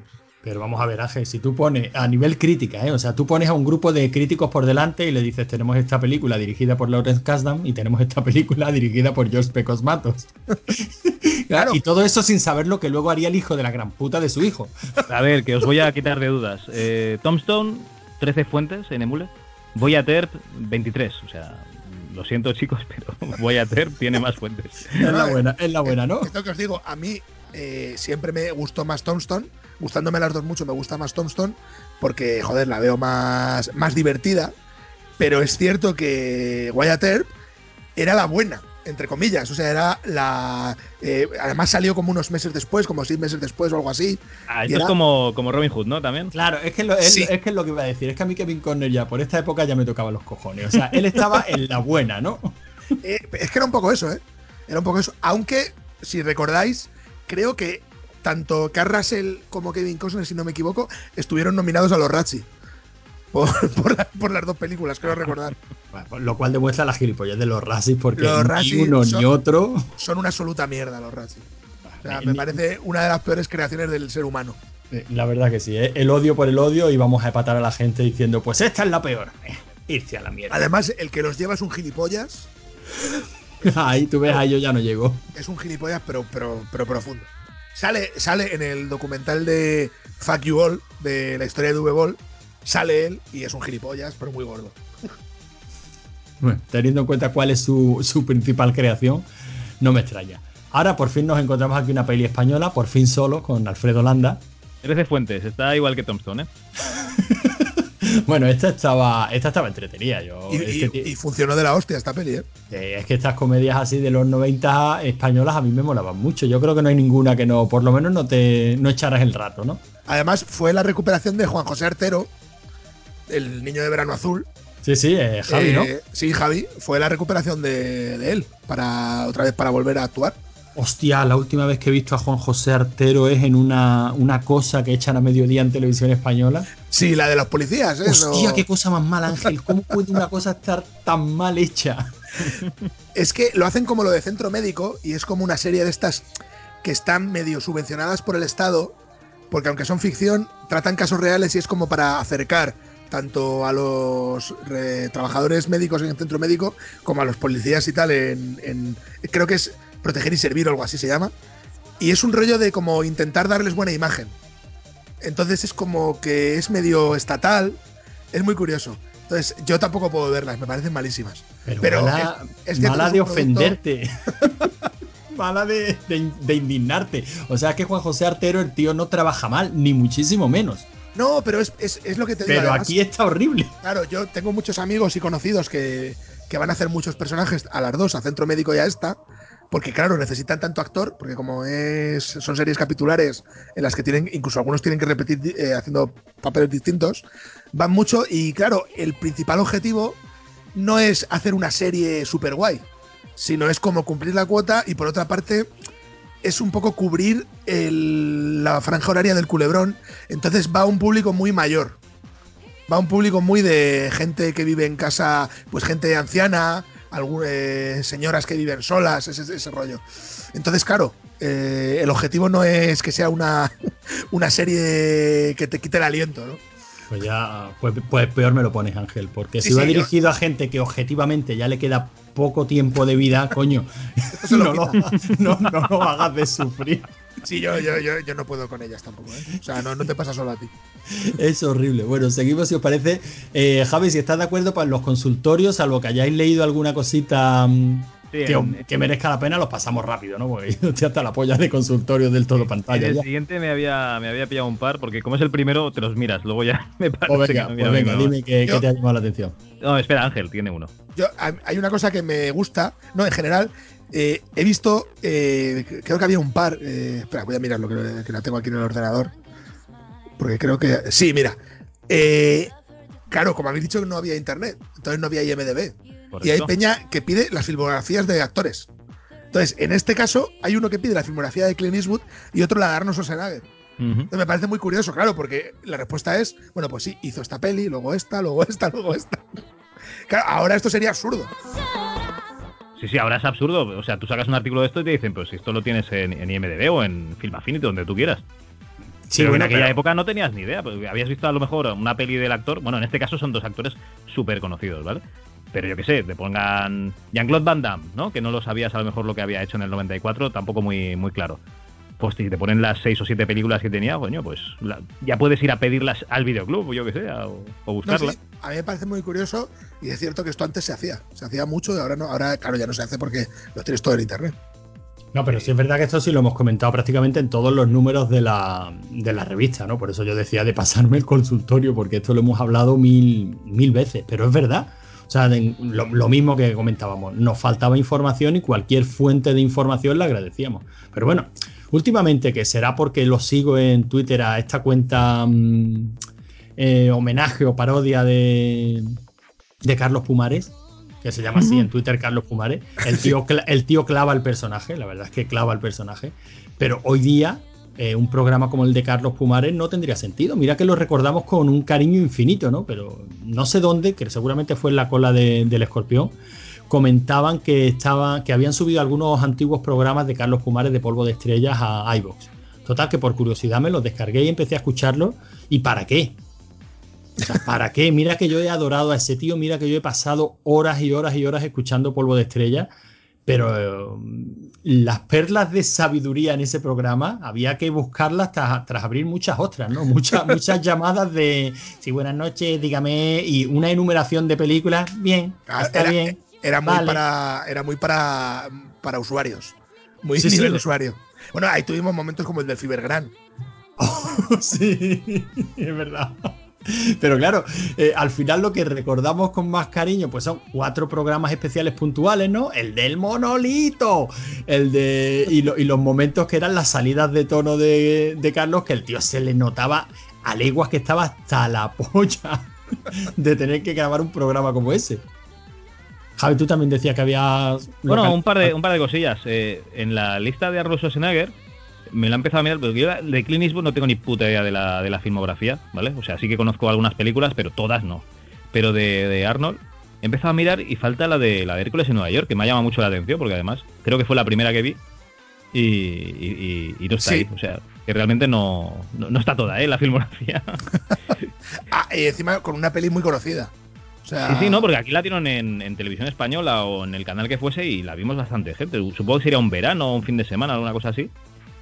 Y la verdad es que sí. Y sin embargo, mencionan una que es un largo adiós.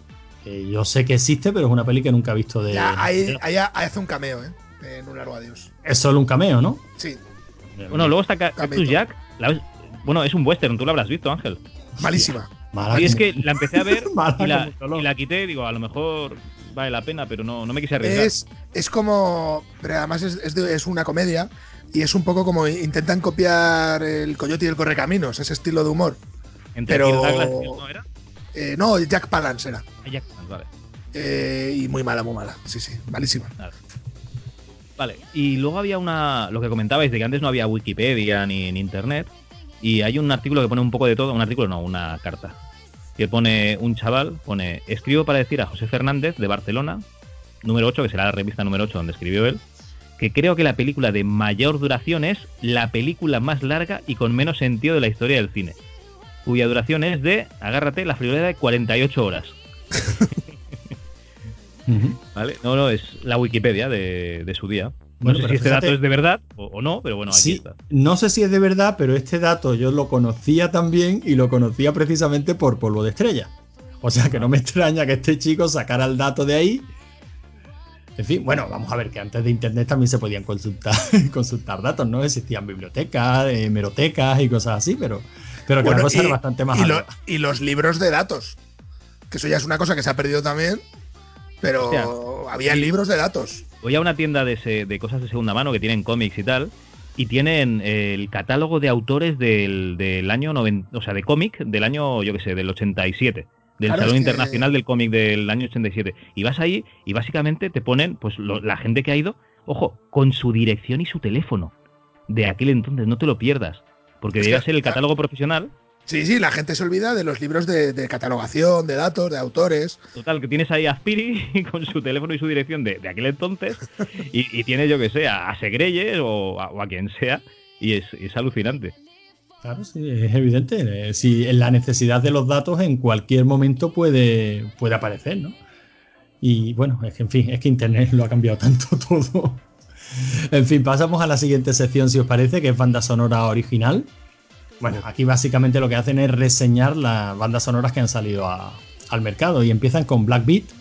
Back. Back, Backbeat. Back, Backbeat, sí. Claro, yo he visto la portada tan negra. que no sé si os suena esta banda sonora o si os parece, las voy, voy enumerando las que, las Sí, que hombre, han lanzado. al final rollo Beatles, o sea, era la peli. Eh, vamos, yo no es que haya escuchado mucho la banda sonora, pero me acuerdo de la película. Bueno, si queréis está el top, que es, más o menos siempre es el mismo, pero bueno. la, guerra, la guerra de las galaxias, La Misión, Parque Jurásico, Conan el Bárbaro, El Imperio contraataca, Drácula, Tiburón, Bailando con Lobos, La lista de Schindler y Carros de Fuego. Tuve en Oh, el top sí se ve claramente cuál era el target de la revista, o sea, quién la compraba. No sé, ¿quién la compraba? Pues gente joven, porque tú me dirás la guerra de las galaxias, o sea, Bueno, bueno, es- está Carros de Fuego ahí, ¿eh? Sí, tío. bueno, pero Carros de Fuego. Esa, yo- esa canción la odiaba porque en claro, el colegio teníamos, teníamos piscina y hacían el típico día de que venían los padres a ver lo, lo que habías aprendido, ¿no? Y nos ponían ahí a todos con el bañadorcito a desfilar ahí y, y a ponernos delante de, de los padres que estaban en una especie de, de mirador que había arriba. Y claro, pues ponían na na na na na na y tú ahí con el bañadorcito moviéndote desde delante de los compañeros o detrás donde te tocase ahí y haciendo la exhibición. Yo, yo le tenía un puto asco a la, canción esta. Pero, pero es que fíjate que también lo hemos comentado alguna que otra vez, que yo estoy seguro de que, bueno, a lo mejor es que yo mido a todo el mundo por mi propia mediocridad. Eh, Entonces, mm, yo estoy seguro de que la gente votaba porque si te dicen una banda sonora y tú eres capaz de tararear el leitmotiv, pues le votas a esa, ¿no? Dices, "Oh, coño, esta es buena porque a mí me suena. Y entonces aquí todo lo que son, lo- todo lo que he votado son bandas sonoras pues que son muy reconocibles, que podría, que si las escuchas sabrías decir a qué película, a qué película es. No creo que se esté valorando. Es más, mira, estoy ¿Qué diferencia hay entre el Imperio contraataca y la Guerra de las Galaxias? Eh, para mí ninguna. Vale. Pero estoy seguro de que este Drácula, por ejemplo, el quien ha votado este Drácula lo ha votado por la canción de Annie Lennox. Que no. Seguro. Qué No. pesado. Que Venga, no. de- que- tararéame algo de la, de la música rarísima y chirriante de Drácula. No, no, no, no, no, no, no. Vale, pero tú eres, pero tú eres, Tun, jugador, tú eres jugador de rol. Pues eso, ya te lo dije, que esto, es lo- normal. esto lo petaba. En las partidas de rol de vampiro, esto lo, esto lo petaba esta banda sonora. ¿Ves cómo sabías a dónde, me, a dónde tenía que apuntar? Coño, porque esta misma conversación la tuvimos el número pasado con Paco Fox. Ah, sí. es verdad. No, Bueno, y pues- la banda sonora de tiburón, que es la banda que te pones cuando te vas a, a bañar en la bañera, te pones agüita y te pones la de tiburón, la de. ne, ne, ne. Es que es, yo qué sé, tío, no, no le veo yo sentido tampoco a esta banda sonora. Para escuchar sola, ¿eh? Sí, Por supuesto. Seguimos. Tenemos Sed de Mal, coño. Aquí tenemos a Henry Mancini. Esta ha sido muy conocida, La mano que mece la cuna. Esta es otra de estas pelis que ha quedado casi olvidada y que a mí me gustó mucho, mucho. Y la ponían mucho en la tele antes. Eh, Es verdad, ¿eh? Esta y otra, ¿cuál era la otra, hombre? Que no sé por qué, pero en mi cabeza la relación era la mano que Mujer, mece la cuna. mujer blanca soltera y- busca. exacto, sí, sí. Y, y no sé por qué la relaciono. Supongo que por porque, Porque fueron tiene- los dos thrillers de Ah, la temporada, ¿no? el, el- el rollo thriller sí era un poco en la misma línea. Tenemos Mano a Mano con Papá, uf, maravillosa película. Speed, por supuesto, que por cierto tiene una banda sonora muy chula. Me- Reality Bites, El hijo de la pantera roja. Roja, ¿no? Roja. ¿En qué estaré yo pensando? Es que, de verdad, es que Podemos me tiene loco. Hostias, esta que asco me daba la peli esta, por cierto. Voilà.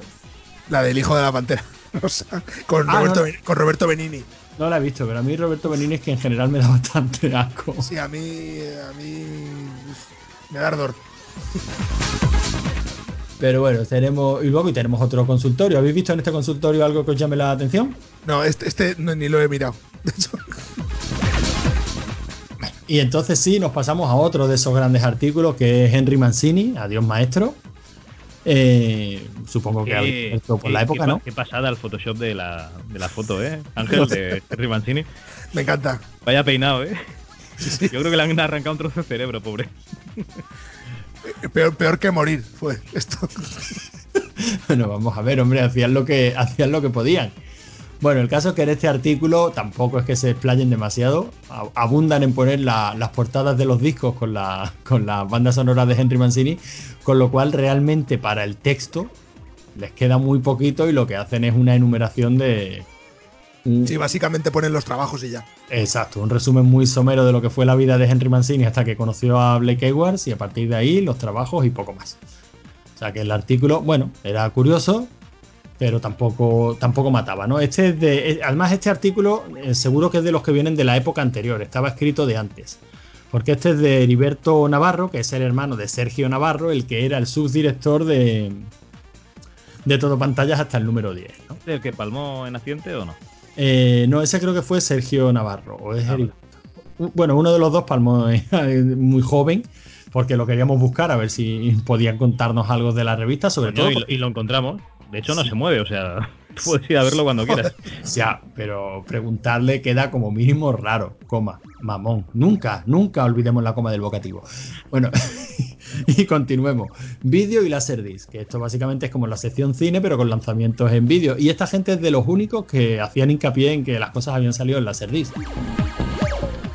Aquí, bueno, pues tenemos que se ha lanzado Luis y Clark, la vuelta de Superman, lo llaman ellos. Eh, 2076, confrontación genética. Esta, esta tiene buena pinta, ¿eh? Esta La sí, carátula. Yo deseo de verla. La carátula es, vamos. Esto tiene pinta de ser la típica película italiana hecha en un descampado, en un- eh, con matorrales por allí. No, no, no, no, no, no confundamos. La típica película italiana hecha en un descampado con matorrales por ahí solían tener unas portadas cojonudas. Y la carátula de esta es vergonzosa. Hay como un señor que intenta ir como desde Soldado Universal, un cromañón al lado.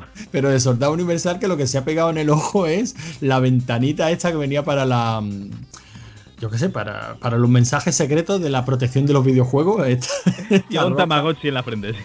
Es horrible, vamos.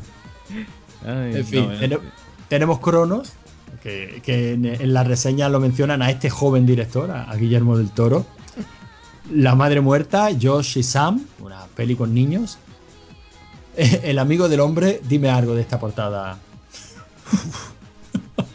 Qué maravilla. Photoshop, Photoshop mal. Ya. E- Esa peli, a mí me acuerdo en su momento, eh, me, me dio mal rollo. Porque es como una especie de cujo. Sí, así Y- la describen. Y, y da, y da- da mal rollete. Encima sale Lan- Lance Henriksen, que da mal rollo siempre. Siempre, allí donde aparece. Eh. Pero bueno, pero es que fíjate, lo que yo me he apuntado aquí, que me ha. Bueno, no es que me haya mosqueado, pero me ha llamado la atención. La protagonista no dice: La chica es la amiga de Matthew Broderick en juegos de guerra. Sí, era Alice Eddy. Coño, Alice Eddy. Yo creo que tenía nombre, coño. La amiga de Matthew. La amiga de Matthew Broderick en juegos de guerra. En fin, bueno. Pues nada, te- nos hablan de doble juego, La noche que nunca tuvimos. Ardo en deseo de ver esta película. Justicia Extre- Extrema, que no tenía ni puta idea de cuál era esta película, pero es de, de Mark Lester. Sí, con Scott Glenn y Ludamon Phillips. Sí, sí, que digo, coño, a lo mejor hay que verla porque este tío es de, de clase 1984, Ojos de Fuego. Yo esta la vi, eh, además creo que la vi en Canal Plus en su momento y no recuerdo nada, absolutamente. Yo O sea, si la he visto, no me acuerdo, eh, directamente. sé, sé que la he visto porque, o sea, la conozco la peli, pero no recuerdo nada. O sea, recuerdo sí que era, que era clásica peli de, de pareja de policías, pero, pero nada. Bueno, y la siguiente que tenemos es Natural Selection, de, de Jack Shoulder. A este yo creo que no le perdonaron la segunda parte de, de Pesadilla en el Street. Y el muchacho pues no, no levantó cabeza, ¿no? Aunque Esta, esta posterior- sí que, esta sí que no la he visto. No, no, yo, yo no la he visto. Yo de este tío solo he visto, pues eso, Alone in the Dark, que está bastante bien, Pesadilla en el Street 2, que para qué, y Hidden, yo creo que casi es la más conocida, ¿no? Alone in the Dark, ¿has dicho? Sí, solo es en la oscuridad, una de unos locos que se escapan de un manicomio. y- Pero que no Y- tiene nada que ver con el juego, ¿no? Ni la no, peli no, de nada, nada, nada, nada que ver, pero la peli está bastante chula. O sea, los locos se escapan de un manicomio y van en busca del, del psicólogo. Y, y- Agarre lo suyo, ¿no? A darle lo suyo, sí, sí, el psicólogo que, que los trata allí en el manicomio. Y mola muchísimo, la peli, la verdad que mola mucho. O sea, es muy mal rollera y está muy chula. Pero bueno, tenemos también París, Texas, No Amarás, El piano, qué coñazo dieron con el piano, Dios. Es que aquí tenemos tanto el piano como Paris, Texas, que tienen, pues yo creo que dos de las bandas sonoras más utilizadas para todo. Para todo, sí, sí. Porque la de Ray Coder de Paris, Texas, pues bueno, sobre todo documentos TV, ¿no? Pero se ha utilizado muchísimo y la del piano también. La de. La de. La de joder.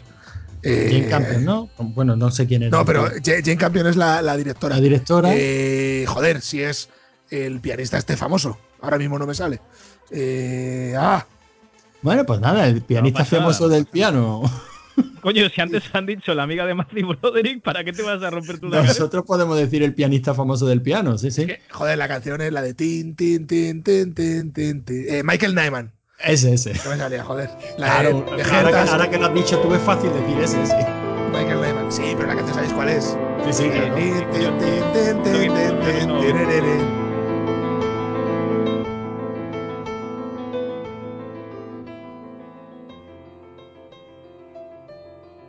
Javi, me acaba de obligar Ángel a que ponga el puñetero piano de fondo en este momento del podcast. Bien, nada, nada. Edita, coño, haz algo. Joder. gánate, las, lentejas, ¿no? Con, con esta, que te den el per, coño. Con esta peli dieron un coñazo, sobre todo con el Oscar de Anna Paquin. Que lo ganó, que tenía 13 años. Ay, me acuerdo de esa entrega de los Oscars, que la chica se hinchó de llorar, se pegó una sí, de llorar ella sola, sí, sí.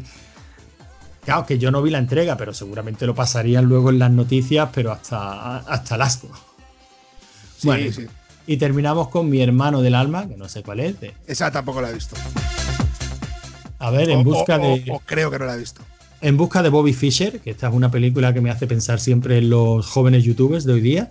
Esa, me gusta a mí mucho, ¿eh? En busca de Bobby Fischer. Sí, la peli está de putísima madre, pero yo siempre que pienso en padres tratando de vivir a través de sus hijos o explotándolo, pues me acuerdo de estos niños youtubers que, que ya no tienen vida, ¿no? Siempre los Crazy Hack y todo esto carne de, culebrón, ¿no? De, los próximos años, de clínica de desintoxicación, de denuncias a los padres por haberse quedado con la pasta, en fin, todo eso que veremos en los próximos años, yo, hombre, lo, lo siento por ellos, ¿no? Pero estoy deseando verlo, ¿no? Porque bueno, lo tenemos ya tan aprendido de lo que es el mundillo del cine. Tenemos Sequest, tenemos la familia Adam, la tradición continúa, que seguía estando muy chula, como uña y carne y a sangre fría. En fin. O sea, sí, te, te, lo querían vender. Mira, además lo pone después del fracaso en TV. pues a, mí la serie me gustaba mucho, sí, pues. Oye, había, un había un tiburón, iba a decir, había un delfín que se paseaba por dentro de, del submarino ese o la base, ¿no? Y hablaba. Joder, Le ponían una máquina, le ponían una máquina y hablaba.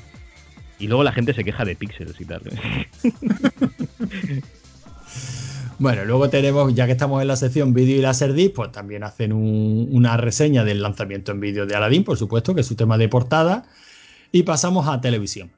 La regenta, os voy enumerando las reseñas que hacen aquí, ¿vale? Si alguna os queréis detener en ella, lo decís. La, regenta, muy, muy fresquito. Sí, sí, sí, sí. muy, para, muy, para la chavalería. La regenta, bueno, hacen en un pequeño cuadrito y los niños que se siguen quejando de hay que ver los pobres niños expuestos a la violencia en televisión. Hombre, no, porque se quejan de que no, de que les han retirado, ¿no? Bola de dragón y tal. Sí, tú, que esto va en tono irónico. Bueno, se quejan de que les han retirado bola de dragón Z mientras pueden ver cosas como curvas peligrosas, medias de seda o la no, quinta. No, no, básicamente dicen, tampoco hay que olvidar las escenas de sexo que televisión les regala gratuitamente. Yo creo que hablan de Telecinco y tal.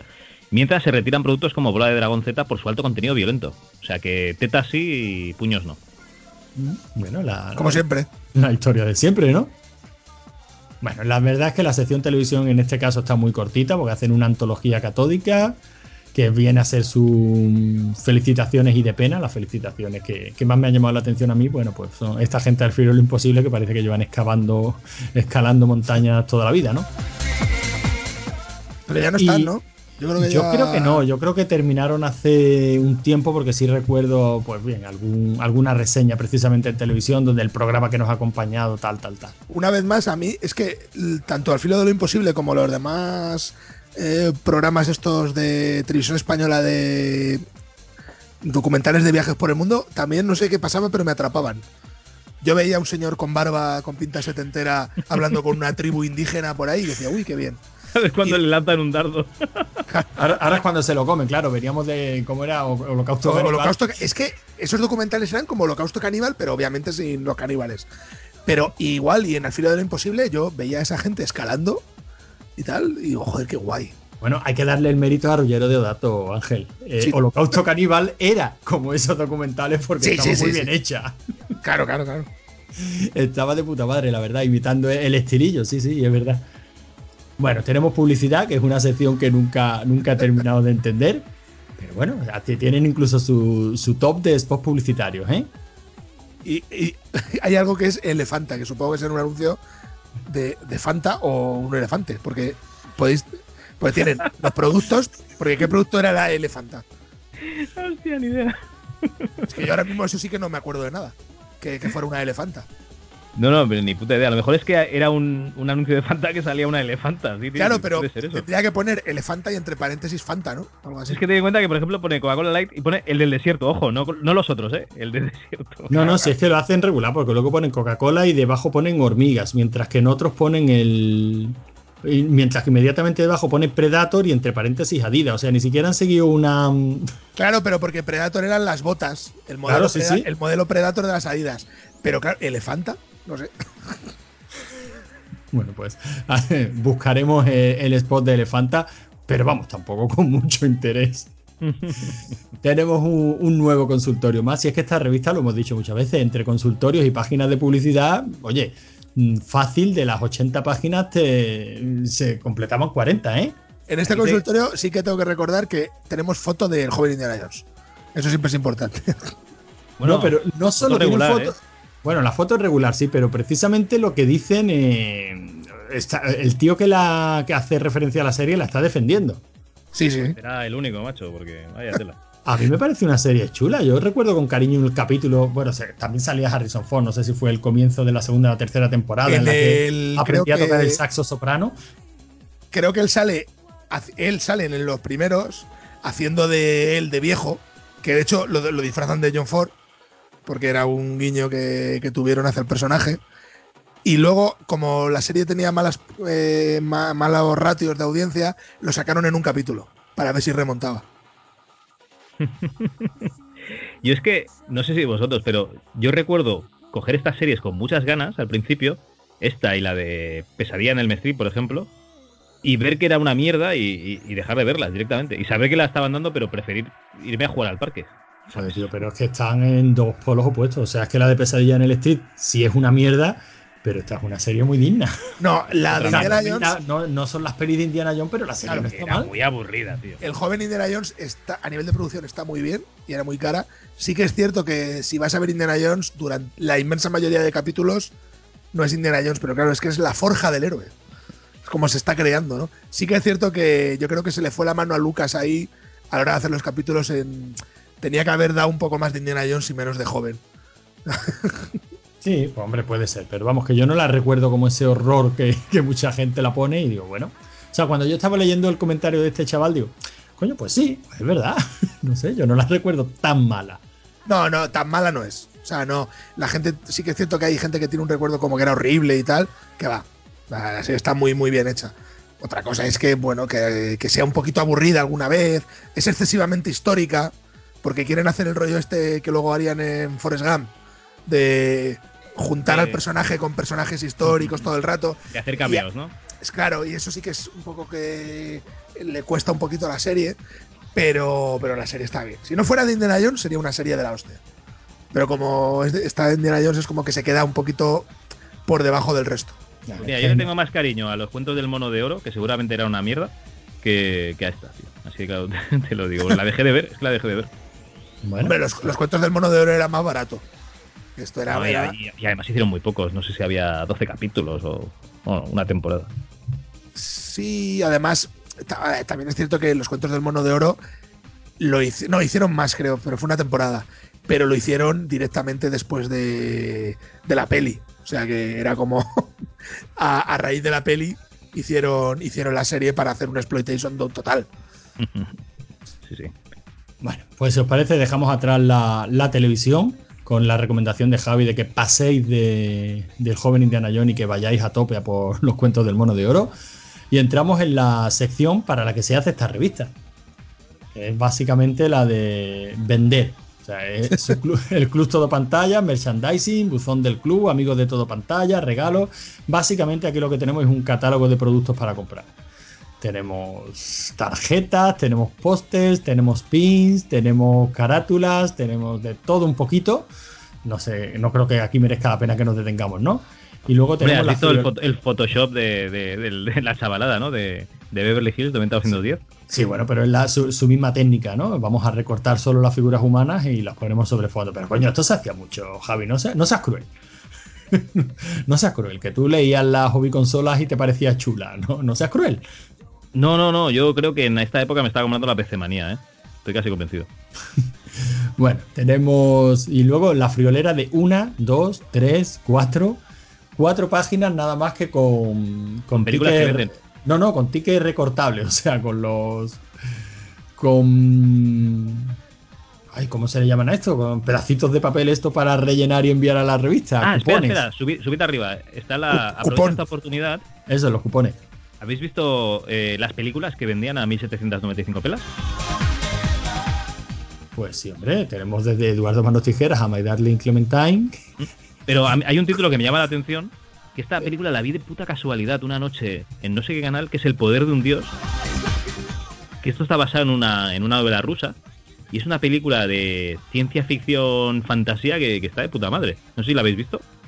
El Yo no. poder de un dios. Ah, yo la estaba viendo y esto me parecía una parece especie de, Christopher de Willow. de Ese Willow que parece wannabe. Christopher Lambert con Melena Blanca.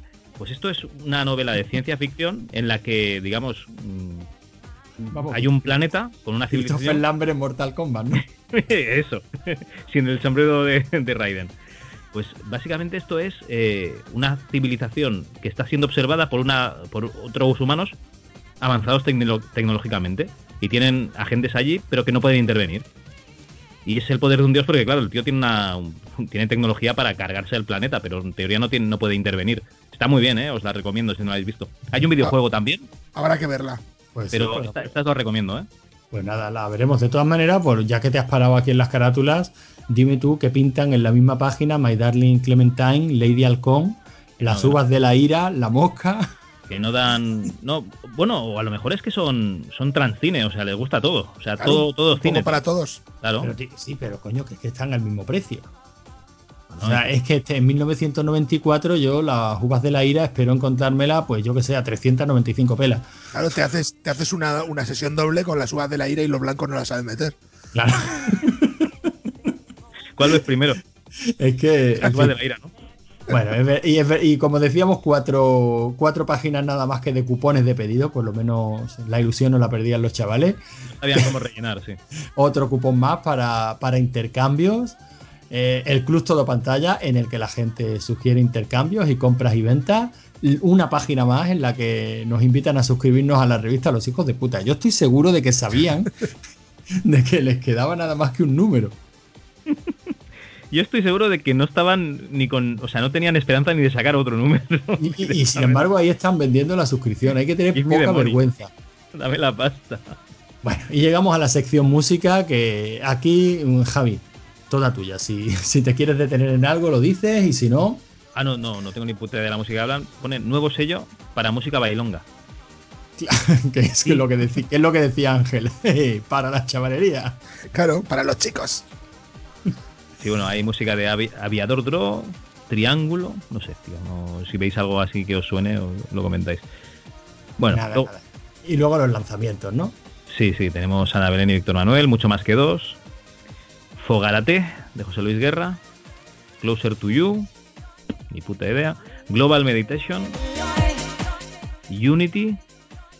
Some Change. Ya, ya sé por qué me la has pasado, cabrón. ¿De quién es esta gente? Bueno, tenemos un top de música que sería el primero Fogarate. Luego mucho más que dos. Vamos, que deben ser los mismos que hay en la página. Tercero, Adagio Karajan. Music Box, que claro, puede ser cualquier cosa. Esta boca es mía. Antología de mocedades para la chavalada. Laura Pausini. Voodoo Launch. Crazy. Crazy, no será Crazy de, de Aerosmith, ¿no? Pues ni idea.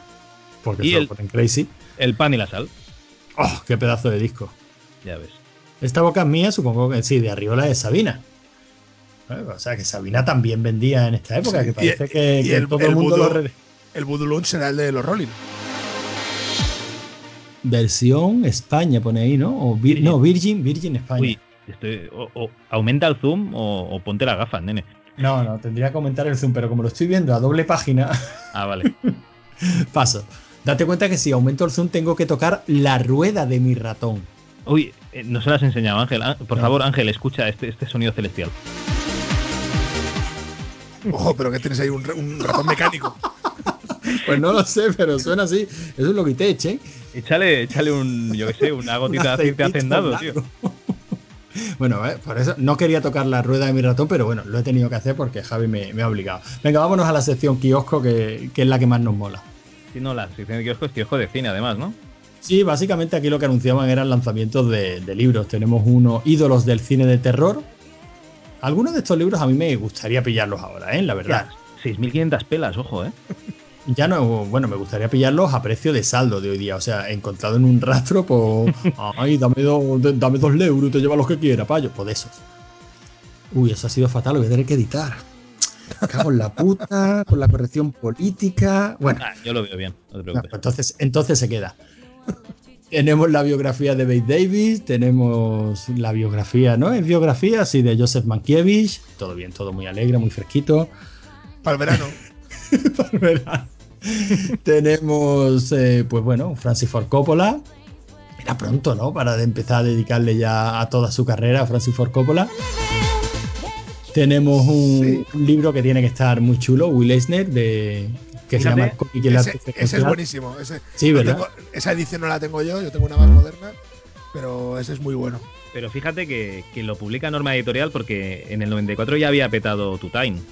Porque todo lo que era intentar sacar a Will Eisner a la palestra y tal, lo, normalmente lo hacía lo hacía Editorial Tutain. Y creo nadie- que, creo que lo sigue publicando Norma a día de hoy. Bueno, es que supongo que se quedaría bastante, bastante catálogo de, de selecciones ilustradas y tal. Bueno, esto no es de selecciones ilustradas, pero es que No, no, ¿Sabes este, este, este libro es un ensayo. Es un ensayo, lo que pasa es que es- está dibujado en forma de cómic, pero es, es un ensayo, o sea, es como los de Scott McCloud, de, que de hecho él copia el estilo de Eisner para explicar, pero realmente es como si fuera un libro de ensayo, un libro de texto. Lo que ¿Sabes pasa es que está dibujado. que Tutain sacó, la editorial Tutain sacó Historia del cómic, porque Sí. tenía Javier Coma y tal, y hizo bastantes colaboraciones en Estados Unidos. También colaboró con Will Eisner, bueno, Will Eisner colaboró con ellos, no, no, no nos engañemos. Y tenían allí en, en Estados Unidos una editorial que era Catalan Communications, ¿vale? Que intentaban pues mover derechos de, de autor de, de esos americanos hacia aquí y de, y de autores europeos, lo que hacían con selecciones ilustradas, que era contratar a, a actores, o sea, autores españoles y, y que les diesen contratos para, para hacer, mm, digamos, cómics para Estados Unidos. Entonces, eh, yo creo que esto lo hubiese sacado Tutain si, si todavía hubiese estado vivo, porque siempre anunciaba cosas de, de Will Eisner. En, en, en el 1984 y Zona 84, siempre, siempre, siempre tienes cositas de, de Will Eisner. Yo, O sea es, que- yo cuando, o sea, para ser consciente ya de, de, de Eisner, de comprar yo, o sea, porque de, de verlo en revistas, como dices tú, en 1984 y tal, sí, pero ya de comprar yo, yo creo que ya todo lo he visto ya en los, en, en los formatos modernos, yo creo que ya con norma. No, no, es que puede ser, eh, tranquilamente.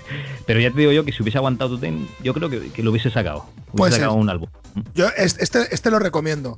Y de hecho, Vale. soy, soy, muy, soy muy seguidor de los ensayos en cómic. Pero no del ensayo escrito en texto, que sería un libro normal, sino cuando el artista de cómics se hace un ensayo y lo hace cómic el ensayo.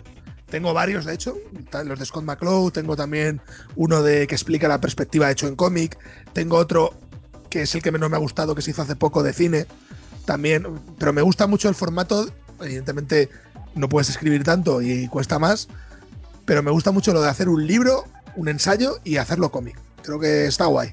Porque, oye, si te puedes leer, por ejemplo, imagínate que nos podemos leer la historia, por ejemplo, de una productora como Carolco. Y en vez de hacértelo en texto, te lo hacen en cómic. Anda que no molaría. Eso me da mucho miedo porque en los 80 y 90, a principios de los 90, estaba la historia del dinero de Ibáñez, que lo No, claro, patrocinó la caja, pero- la Pero, o algo pero así. digo, bien- digo bien hecho. Ya, ya, ya, pero es que luego cada, cada comunidad autónoma o cada ciudad tenía su historia de, yo qué sé, historia de- del País Vasco, ¿vale? Y te Sí, sí, sí. pagaban a una- un autor y lo hacía. Y eran un coñazo porque claro, metían un montón de gente estudiosos y tal a hacer el guion, pero que no son guionistas. Claro. Entonces, uf, te, te comías unas mierdas. Pero bueno, sí, sí, sí, sí, está bien hecho, claro. Está... Creo que tienes que encontrar a alguien que le guste mucho el guion y el cómic y que encima co- controle del tema en particular. Lo bueno que tiene, por ejemplo, que te haga Bill Eisner un, un libro sobre eso. Porque evidentemente es un tío que controla todo lo que va a estar hablando y tiene pasión. Sí, claro, y, y- y seguramente lo hará un poco más ameno, ¿no? Que, que un historiador. Claro, claro. Ojo que Javier Coma era un coñazo, ¿eh? En, en las revistas de Duten, pero bueno. Hoy, y el siguiente artículo sí que es bueno. Esto, esto, ¿Os acordáis del Cuzar? Por supuesto. Yo me acuerdo en la feria de Albacete Sí. es la primera vez donde vi yo esto. Que había una atracción que era esto, el Quizar. Y era como te lo vendían como algo súper moderno y. O sea, si te metías en esto, la vida no volvería a ser igual. Eh, tío, esto era la hostia, ¿eh? Y luego Bueno, te pero- metías y molaba, pero no era para tanto. A ver, Seamos- Era, era caro, porque aquí he leído que valía 600 cucas. Yo no me acordaba. Yo iba con los colegas el fin de semana. Íbamos o al de Sans o a uno que había en Balmes, creo.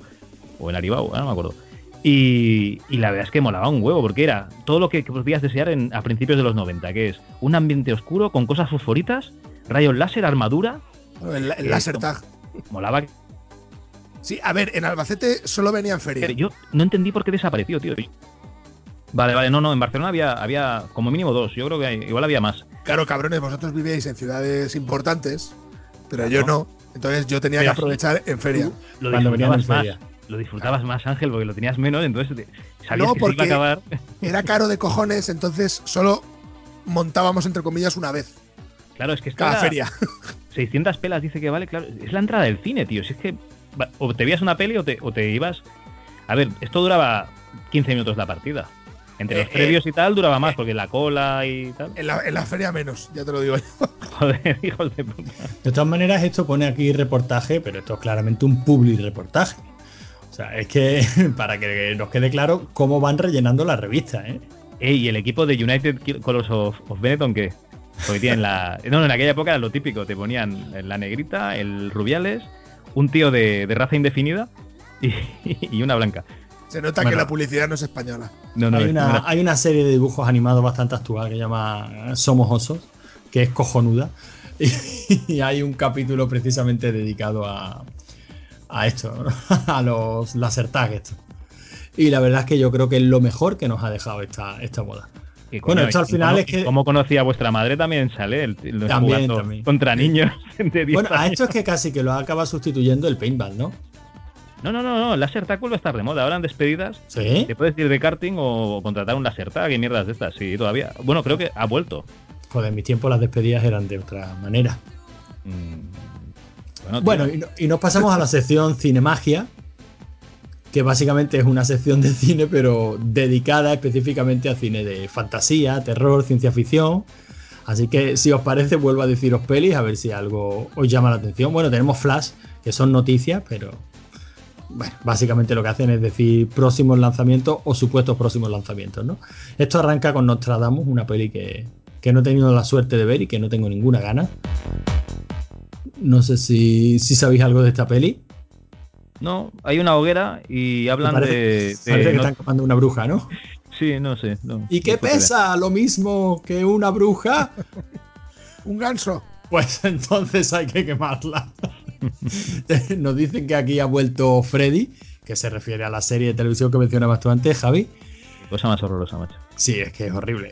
y en las noticias Flash, bueno, pues nos hablan de. Mira, nos hablan de una noche Corman que se hizo en Canal Plus. Eh, entiendo que echarían unas cuantas pelis de, de Roger Corman, pero esto no es el mismo ciclo al que nos referíamos antes, ¿no? Este ciclo No. de Poppy. Que este sí creo que fue en televisión española, si no recuerdo. además, un, un, un, un fotometraje, iba a decir. Un fotograma de, de terror con Jack Nicholson. Es una peli que a mí me gusta mucho. Una peli de Corman que a mí me gusta mucho.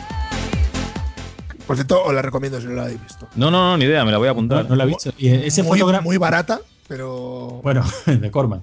Sí, sí, pero muy Corman, ¿eh? Un fotograma de terror. de, de terror se llama la peli, con Jack Nicholson.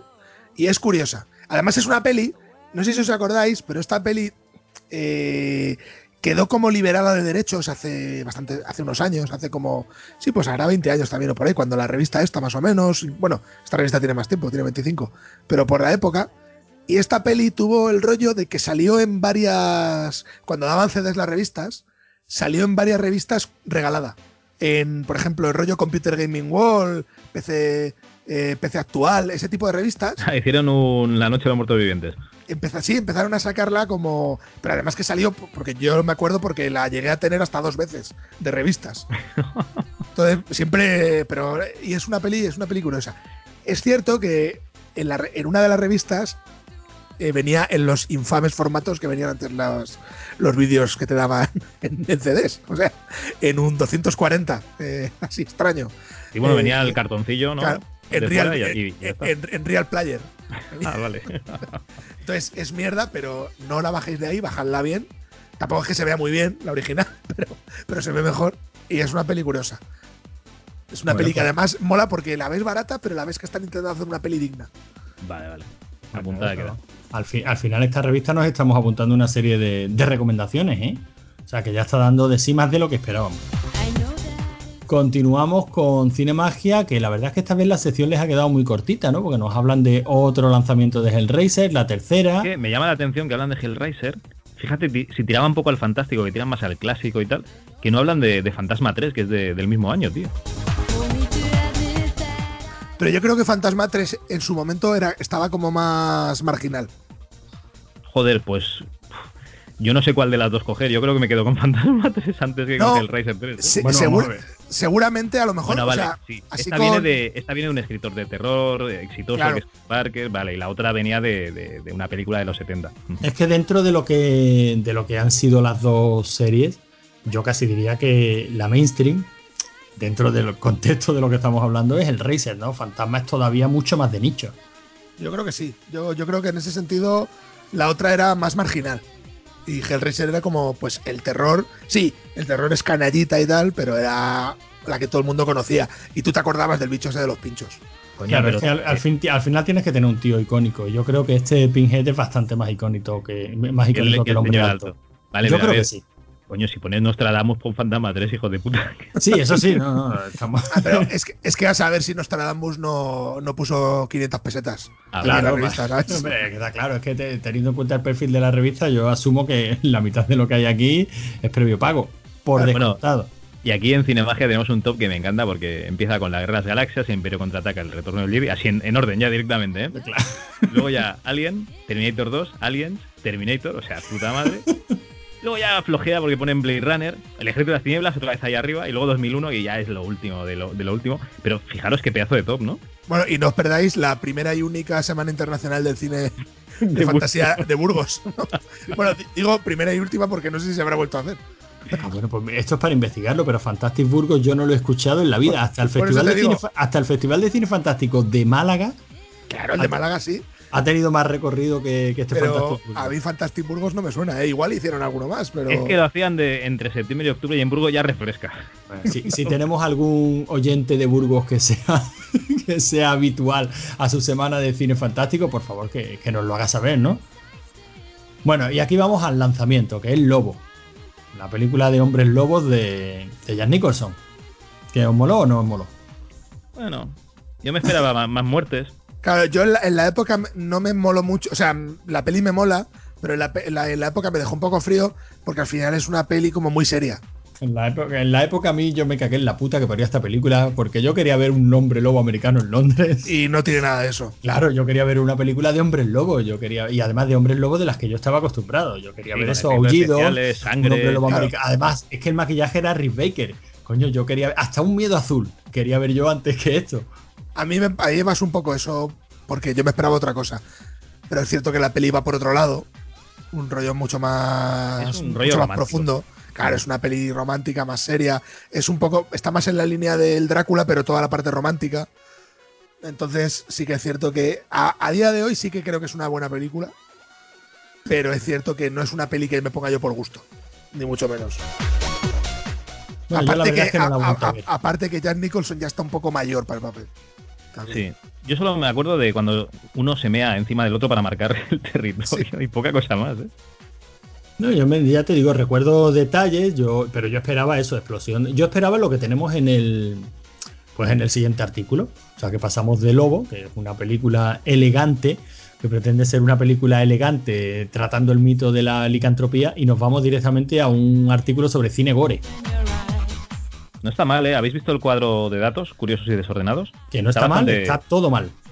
No, pero el cuadro, el cuadro de datos es chulo, tío. Mira, yo empezaba a leer el artículo y mira, te voy a apuntar mis, notas, ¿no? La que es que el artículo no me lo he leído, ¿eh? Yo no he leído la, ya, pero a mí el cine gore es que me gusta como, como fenómeno, me ha gustado de siempre, ¿no? Entonces yo, mis notas en el PDF son todo mal. No se menciona a Hersen Gordon Lewis, no se menciona el gran guiñol. Marca como punto de partida la Hammer y como explosión en los últimos 70 y primeros 80. o sea, todo mal. En el primer párrafo ya está todo mal. Hablan como referente la matanza de Texas, que ni es una película de Texas, que ni es una película gore ni pretende serlo. O sea, es que, es que está todo mal.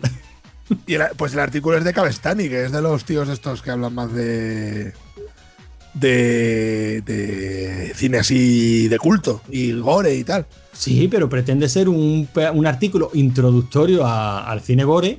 Y mal, ¿no? Y mal, coño, es que se va directamente, pues bueno, casi nos metemos directamente en los 80, ¿no? Cuando ya el cine gore era, pues bueno, otro subgénero más, ¿no? Pero coño, es, un artículo, es un artículo introductorio, háblanos un poquito de dónde viene esto, ¿no? Yo creo que el artículo viene un poco por, por Brain Dead, ¿no? Porque hablan muchísimo de, Peter Jackson con mal gusto y tal. Sí, mucho troma, mucho troma también. Que, mm. troma, a ver, evidentemente tiene algo de gore, pero troma es más el asco, ¿no? Más que el gore.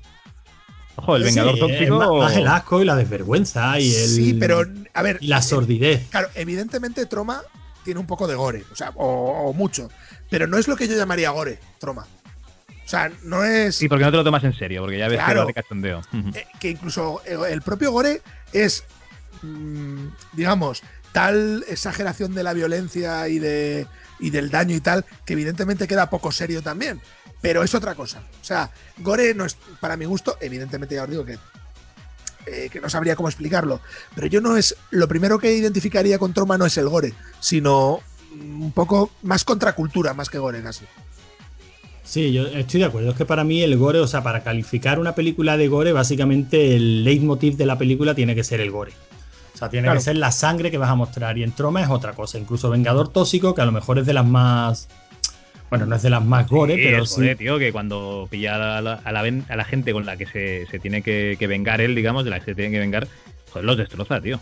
Sí, pero que digamos que tú no estás viendo el Vengador tóxico por. no, no, no. A ti te hace gracia que el tío. Pues, claro, exacto. Te hace gracia. el tío, es el Capitán de América. El tío es el Capitán de América, el primer Vengador. Pero con fregona. con fregona. Y la novia ciega. Eso es, que es un puntazo, claro. ¿Quién va a estar con él? En el caso de mm, Brain Dead, pues sí, está, evidentemente es el gore por el gore bien hecho, con gracia, con ritmo, pero es el gore por el gore. Tú quieres ver a ver con qué salvajada más grande te sorprenden en la siguiente, en la siguiente escena. Ojo que la de la oreja en, el, en, el, en las ah. natillas, qué puto asco. Pero bueno, ya digo que el artículo me ha parecido, pues eso, todo mal. Todo mal, ¿no? Pues entonces nada, pues lo pasamos. Venga, nos vamos. Tenemos otro consultorio más. Esto se va, se va acabando. ¿Habéis visto algo en este consultorio que os llame la atención? Es que es lo que decimos, que al final es, es contenido generado por el usuario puro esta revista. La verdad que sí, que van a lo. Molaría que, te pidieran ya que viniera maquetado. Mándenoslo, pero maquetado, eh, a dos columnas, no sé. Y que, les y que les explicaran la técnica para recortar la foto. Lo único curioso que he visto, que lo he visto antes, es que hay una persona, bueno, una supongo que una chica, que, que escribe su carta de Star Wars y tal, y firma como Leia Organa. Sí, ah, sí, no, hay, muchos, ¿eh? hay muchos seudónimos. Sí, porque bueno, está el otro, el Kirk Walker, pero es que esta es Leia Organa. ¿De dónde? De Viruete, Aldebarán. Viruete era el, el, terror de, de, qué coño de pueblo, digo, de, de, barrio es. No sé si de Alcorcón o no sé qué pueblo es. Y ponía era el, terror de Alcorcón o algo así. Sí. Un pueblo esto, sí, sí. O sea, él, eh, la gente se pone sus motes ya directamente. sí, sí, esto básicamente era un foro noventero. Que, hay mucho, hay, mucho nombre de foro noventero en estas revistas, ¿eh? yo, yo, porque nunca de nada a este tipo de cosas, pero ya he visto más de uno y más de dos que van, que van de escritores serios luego por ahí y lo ves aquí diciendo alguna chorrada.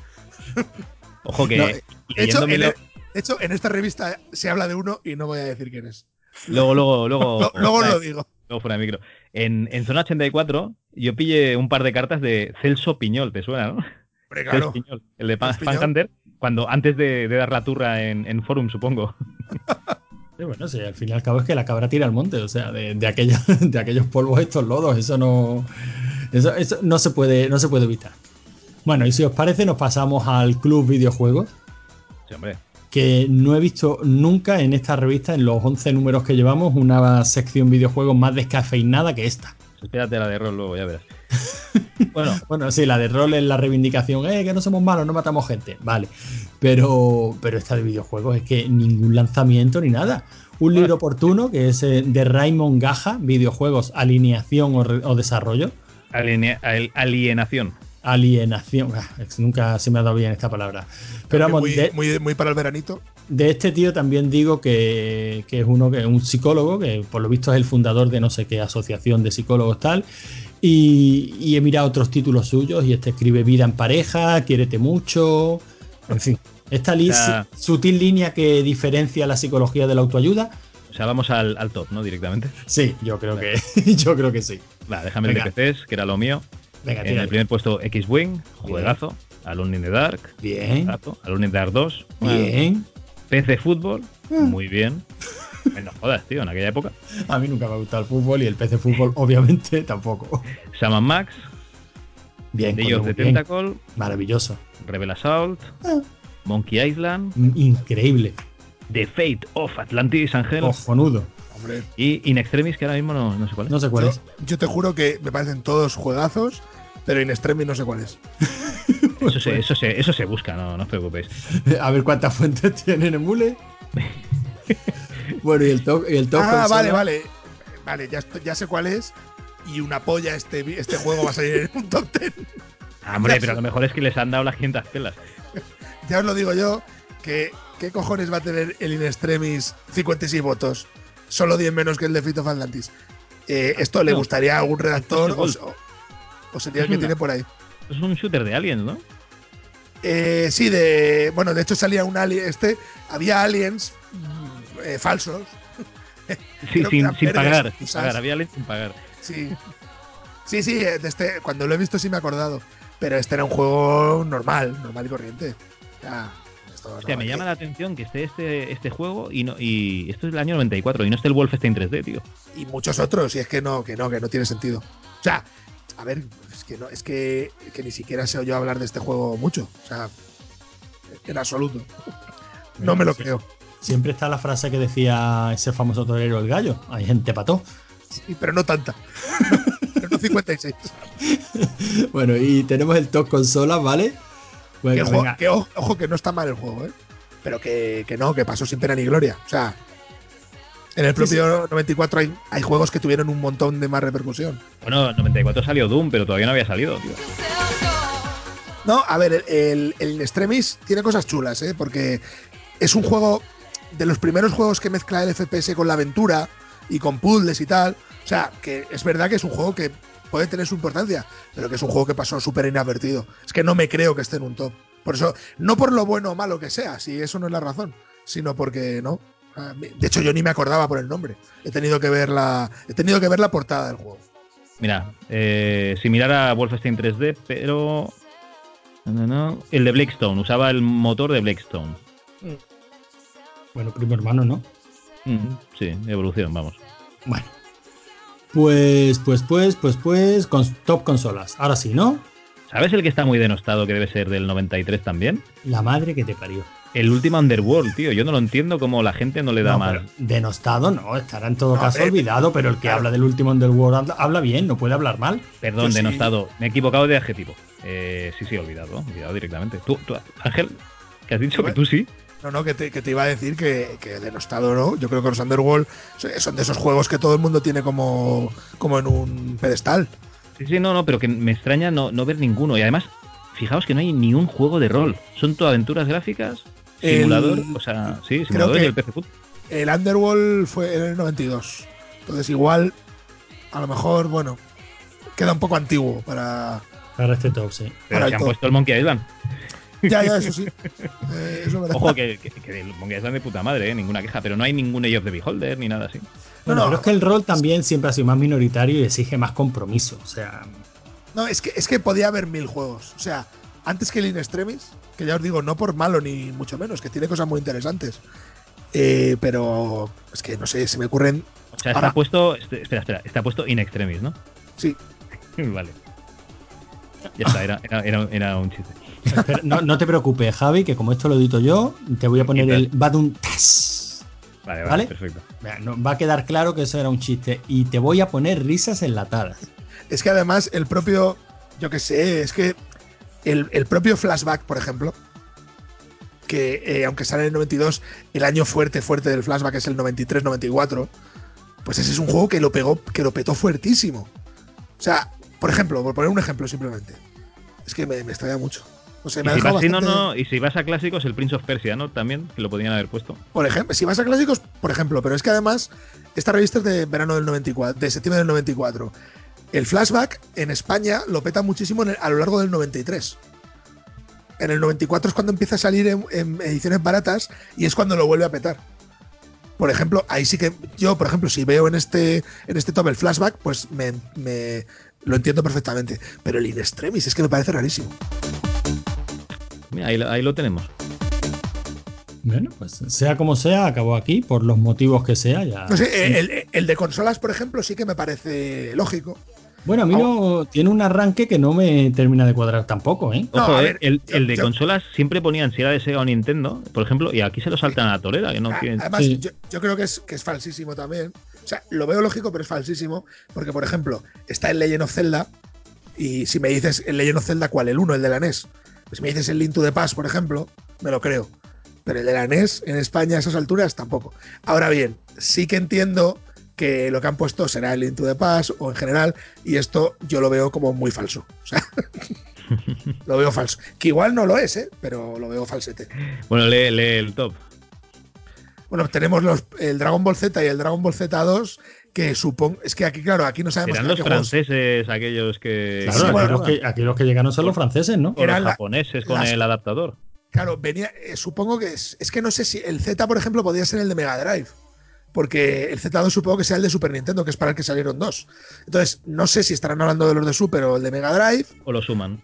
o lo suman, lo mezclan. Luego tenemos Street Fighter 2 también, así, en general. que en el año 94 esa es otra que digo, bueno.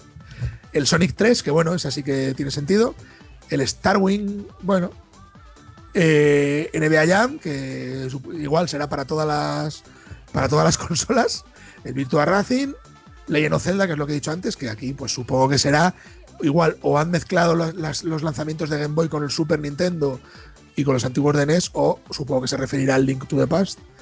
Luego el Mario All Stars, obviamente de la Super, y el Aladdin, que igual aquí podía ser cualquier. El- eh, El Aladdin aquí eh, está pillado es- en extremis igual. eh, Está, también. está en un top, tiene que ser el de Super por descontado, claro. El Aladdin lo han puesto porque la portada es de Aladdin claro. y dejaros de. Este, este número es de Aladdin, lo han puesto Aladdin el décimo. Sí que es cierto que Aladdin salió este año y la verdad es que todas las ediciones de Aladdin fueron la hostia. O sea, fueron tanto las que hizo Virgin para Mega Drive como las que hizo Capcom para Nintendo y luego incluso las de Master System y otros sistemas. La verdad es que incluso para PC, Aladdin, la verdad es que todas eran buenas. Yo he de decir que en la clásica la clásica pelea de Mega Drive o Super Nintendo, ahí me gusta más el de Super porque es más plataformas. Y para mi gusto el personaje es más plataformero que de acción. Pero he de reconocer que el de Mega Drive está muy bien. Si buscas más acción igual te puede gustar más. Yo soy más del de la Super.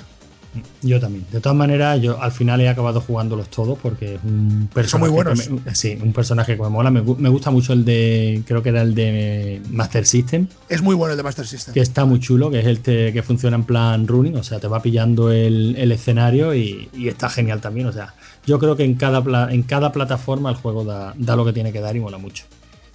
Bueno, y nos llama la atención que hablen de esta aventura gráfica de la siguiente página, el Red Hell.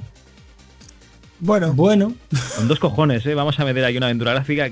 Y esta aventura gráfica es que no me suena de nada. de nada, pero porque de algo tienen que meter y. poco yo, más. yo sí, eh, porque me jugaba todas las aventuras gráficas del mundo. Eh, esta, a ver, esta, el problema que tiene es, entre comillas, además de otros, es que es muy fea. O sea, gráficamente es de las más feas profesionales que yo he visto. Es bastante, bastante feota. Eh, la aventura, bueno, sin más, normalita. O sea, se puede jugar, ¿eh? No, no es ningún horror. Eh, lo que pasa es que para mi gusto es de, creo que es de Cyber Dreams, me parece. Eh, si no me equivoco, es de Cyber Dreams. No te lo van a poner porque esta gente no pone. Esta gente no pone nada, ¿no? Eh, para mi gusto, hay otras de Cyber Dreams que son mejores que esta, pero bueno, se puede jugar, ya te digo. No es, no es la peor aventura gráfica. Eh, sí que es cierto que no está a la altura de las grandes aventuras gráficas de la época. Yo esta ni, ni sabía que, que existía. Hombre, está, llama la atención, ¿no? Es una distopia en la que Rusia ganó, pone aquí la, la Segunda Guerra Mundial y está Sí. aliado con Japón. Y tú tien- tienes que, supongo que, intentar alterar esto, digo yo, de alguna manera. Sí, no, ya te digo, la historia no está. A ver, es que es. Meh. Bueno, como, pues, pues si no la conocía hasta ahora y, y con este con esta reseña me parece que, que voy a vas a volver a olvidar y ya conocerla. Pero para, a ver, para a quien le gusten mucho las aventuras gráficas y quiera jugarse una clásica, se puede jugar, ¿eh? O sea, no, no, eh, no te tira para atrás. Está un poco en la, en la línea de. De. Ay, de. De esta, Igor. joder. No, eh, hostia, no me sale. Es que la, la de Amazon Queen. Ah, de Eh, Fly of the Amazon. Fly of the Amazon Queen. No, pero el otro. Es que, joder, ¿cómo se llamaba? Indochi- no, la de China. Eh, Parecida, parecida a la, a la de. Parecida al Hearts Heart- of China. Heart of China. Mm. Parecida al Hearts of China, pero la otra, la, la que era del Amazonas. El Secret, ¿cómo era? Joder, es que ahora no me acuerdo, tío. Una que era muy parecida al Heart of China. Hostia, soy, me habéis pillado con. Ni idea. Bueno, ya tira, ya tira viniendo. Y si no, seguro que alguien no lo, no lo recuerda. Porque Ay, os decía ¿Y ¿Habéis que. visto el giro de la, de la revista? Bueno, no sé si lo, lo ibas a comentar tú, ¿no? Que ahora de repente la revista, en lugar de hablar de videojuegos, pone trucos. Por eso te decía que veo la sección, la sección más descafeinada que nunca, porque en vez de hablar de lanzamientos y juegos y tal, pues básicamente aquí te ponen pues dos páginas de trucos. Que a mí Y- siempre me da loca los cojones, porque si no tienes esos juegos, esto te sirve de una puta mierda, básicamente. Bueno, supongo que esto era como. Pero bueno, yo este, esta sección de trucos la puedo entender en una, yo qué sé, en una micromanía, en una micro hobby, en una hobby consola, porque al fin y al cabo tienes todo el contenido de, de videojuegos. Pero que tu sección de videojuegos sea la reseña de una revista, o sea, de una de un juego, dos tops y luego tres páginas de trucos. Bueno, yo si comprara esta revista pensando en lo que me van a hablar de videojuegos, yo me sentiría bastante estafado, ¿eh? Pero bueno, tampoco vamos a ofendernos ahora por lo que hiciera esta revista hace 25 años, ¿no? Ten- Tenemos el Club Videojuegos, no sé si aquí habéis visto. me he acorda- me he acordado, era Amazon Guardians of Eden. ¡Uh! Ah, Conocido por ti, colega. Está, está en la- es- pues está en la línea, en la línea de este tipo de juegos. Del Heart of China, del Amazon Guardians of Eden. Está bien, ¿eh? O sea, no, eh, los, eh, los otros, los que os digo. Eh, son juegos más durillos, mucho más duros que, que, que los de Lucas o Sierra, pero se puede jugar. A ver, Lucas y Sierra, aparte de ser mm, muy buenos gráficamente, Lucas tenía guion, guion, guion, guion. Es que es, es una puta pasada el guion de las, de las aventuras que tenían.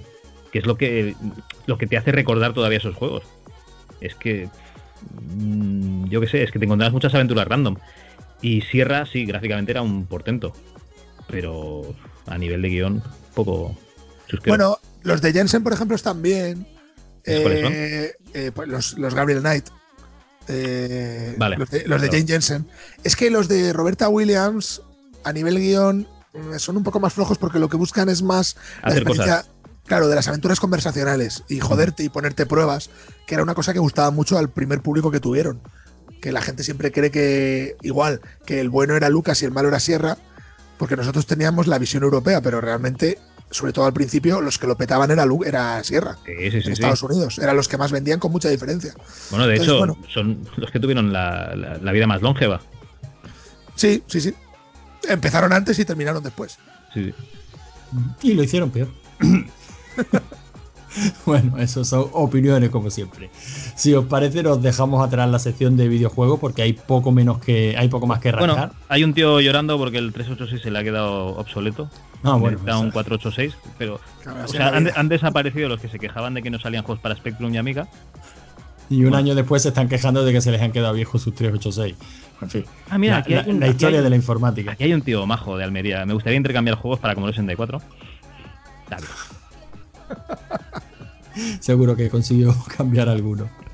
Y ahora, si Javi me lo permite, si llegamos a la última sección de la revista, que al final, al final, íbamos a pasar esto rapidito, llevamos aquí más de dos horas dándole a la sin hueso. Y básicamente la sección de rol, en este casito se nos queda, en este caso se nos queda muy, muy, muy cortita, ¿eh? Porque básicamente son tres, cuatro páginas de decir, nosotros no matamos a nadie, somos buena gente, ya está bien de tanto sensacionalismo con el rol. Ah, es que era, la época de los asesinos del rol. Efectivamente. A mí me llama la atención que anuncian las la Gen Con, las primeras que se hacen en España, y, en esta Gen Con yo participé, yo, era organizador, de hecho fui, fui DJ, director de juegos de, de Vampiro, y nuestro club de rol, que era Savage Questers, organizó el campeonato de, Ahora no me acuerdo, Mech Warrior y Battletech, me parece que de los dos. ¿Ibas disfrazado de vampiro? De, ¿Pero de vampiro romántico? No, de vampiro chungo. Yo iba como de militarista y tal, sí. Iba con unos pantalones de estos de bolsillo de camuflaje y tal. Sí, sí, no. Y, el presidente de nuestro club iba con una katana. Pero con qué gente me En aquella época no pasaba nada por llevar una katana Pero tenías, en, una tenías que ir como los, tenías que ir disfrazado como los de Anne Rice. Ahí de. como del stat. Iba, yo iba con de brulla, tío. Con, con camisas. Tenías que ir con camisas de. Chorreras. De, chorrera, nana. Tú deberías de haber sido un precursor y haber ido como los de Crepúsculo. Mm, brillando, ¿no? Con la Claro, con purpurina. En fin, el caso es que no sé si tenéis algo más que, comentar de esta, de esta movida. Yo creo que es cíclica. Cuando no es el rol, son los videojuegos. Cuando no es. Bueno, ah, lo, de siempre. O con nombre y apellido, el maldito Fortnite. Me parece que había sido unos que tenían hasta un juego de rol que se llamaba Razas o algo así, habían matado. Pero, que por lo visto lo habían diseñado ellos, ellos mismos, vamos, o sea que no. ni siquiera era un juego comercial. Del club de rol que llevaba escondidos los libros y cuando los sacabas en un bar para leerlos decían, no, no, esconde eso, tío, ¿estás loco? Que me, va, que me lo van a ver los vecinos. ¿Eso qué es de rol? Qué asco. Bueno, sigue siendo algo bastante desconocido ¿eh? y bastante de nicho. Ah, pero ya es, ya es una cosa que ya la gente la ve de manera graciosa. Sí, Vi Panteón juegan a rol y. Sí, bueno, para, parece que no, pero cosas como Stranger Things han hecho mucho porque la gente ya por lo menos le, pierde, le pierda el miedo. Yo creo que lo dije la otra vez, pero yo me acuerdo el, el juego este que publicó aquí Jock Internacional, el de asesinato. El, que killer, ese que era de claro, vivo. Que tenías que ir matándote por ahí y empezabas en un momento y terminaba cuando moría el último. Ese yo me acuerdo que me lo quería comprar, el libro, cuando salió, y mi madre decía que no que cómo iba a comprarme eso y tal. Y yo, pero mamá, en serio. Oye, y qué horribles eran las portadas de Jock Internacional, ¿eh? Bueno, esa no estaba mal del todo, porque era como así en, como haciendo un dibujo muy estilizado y no estaba mal. Pero las de las pastoras, tío. Sí, las, las, otras eran reguleras. Bueno, y nos hacen un súper especial aquí de Star Wars, del juego de rol, ¿no? Sí, el juego de rol con todas sus extensiones. Yo tengo el libro básico. A mí siempre me ha parecido súper rancio ese juego. Bueno, basiquito sea, más que para jugador de rol, yo creo que para aficionado a Star Wars. Entonces, si tú eras un jugador hardcore, pues esto se te quedaba muy, muy corto. O sea, una regla muy, muy básica, muy. Yo lo tengo y la verdad es que, bueno, eché alguna partida, estaba entretenido, pero poco más, ¿no? Es uno de estos juegos de rol profundos, ¿no? Y lo que no tenías ni idea que había salido tantísima extensión. Pero bueno, aquí es Star Wars. Te iba a decir, aquí no salió, no, pero está todo en castellano, o sea, aquí, salió todo. No, sí, sí, sí. salieron aquí, pero bueno, ya te digo, son. Joder, es que la guerra de las galaxias, es que cualquier cosa que empezara con Star Wars vendía, pues. ¿Qué va? No, que va. 50.000 extensiones. Que sí, que sí, pero aquí. Bueno, no sé, yo no, no, no participé nada más que en una partida de, de Star Wars y duró un día. Bueno, yo creo que no estaba, que no estaba mal. Bueno, y luego anuncian aquí la enciclopedia está Tolkien. Esta es la que luego recalaron con el, en el CD-ROM aquel. Ah, ¿Cómo se llamaba aquello? La colección Tolkien, que tenía libros. Pero lo mencionan, lo mencionan aquí, que por una parte está la enciclopedia ilustrada y que también eh, en números anteriores habían hecho referencia a la versión CD-ROM. Y estos son los libros feos, o sea, los libros, las ilustraciones horribles de, del mundo tolkieniano, las han juntado todas en este libro. Es que no hay, no se salva un puto dibujo en el libro. Nada, nada, no hay una buena. No a mí me, claro, a mí me gusta el otro, el de, joder, ¿cómo se llama? El, Claro, eh, las buenas. Pero este sí que es una mierda gorda. son todos horribles, macho, no sé. Pero es que parece que lo, han, parece que lo, ha, que, lo ha dibujado amateurs, ¿sabes? Que han enviado los libros y han escogido los peores. Sí, es que Hicieron si un tú- concurso de ilustración en Ucrania, ¿no? Y, Es- no, no, pero es que si tú, vas ganadores. leye- si tú vas leyendo la revista de prisa y el formato, la maquetación, tal, la revista, a mí automáticamente esto me lleva pues a revistas tipo Micromanía y en las últimas páginas que tenían, pues los dibujos de, los- de los lectores, ¿no? Es que de hecho, después de esta, viene otro, otro consultorio y viene un dibujo que ha enviado alguien. Un ¿Qué fan. más? Que podía haber salido del libro. Si, lo, si lo miras así rápido dices, ah, mira, de, de la enciclopedia de Tolkien. Sí, sí, sí, podía, podía haber caído perfectamente. Bueno, y ya con eso termina, ¿no? Porque luego lo último que tiene es lo que ellos llamaban la batalla del lector, que básicamente es la gente mandando una carta, claro, lo que, lo que decíamos, ¿no? Que el propio lector sea el que les dé el, que les dé el contenido. Y, y son básicamente, pues eso, batallitas, ¿no? La gente contando, pues, sus batallitas de partidas de rol que hayan echado. Y ya con esto termina, termina la revista. Sí, ya está. Y hasta aquí la todo pantalla es número 11. Solo nos queda una, Javi. Ya que bien, ¿eh? Jo, cada vez más cerca el objetivo. Menos La, mal. tra- la travesía del desierto, aparte porque me he dado cuenta que en esta revista eh, nos pasan la- todas, las- en todas las todo pantallas lo mismo. Arrancamos bien, con ganas, vamos comentando cositas sobre los temas que van saliendo y después de la sección publicidad cogemos la cuesta abajo. Y no solo porque esté mi mujer deseando acostarse y yo tenga el ordenador en mi dormitorio y ya se me haya asomado dos veces diciendo, mira, esto del podcasting te lo quito, ¿eh? No, no, sí, yo iba a comentar una cosa de Sierra, pero ya, como te he notado el tono, digo, no lo voy a comentar porque. No, no, no, creo- no, hombre, no nos puedes dejar, a nuestra distinguida audiencia no las puedes dejar con la, con la incógnita. ¿Qué ibas a comentar de Bueno, Sierra? vosotros sabéis lo ¿Cuántas que son- fuentes tiene Nemule? Ah, no, no, vosotros sabéis lo que es eh, un mood, ¿no? Un, Mood, M-U-D.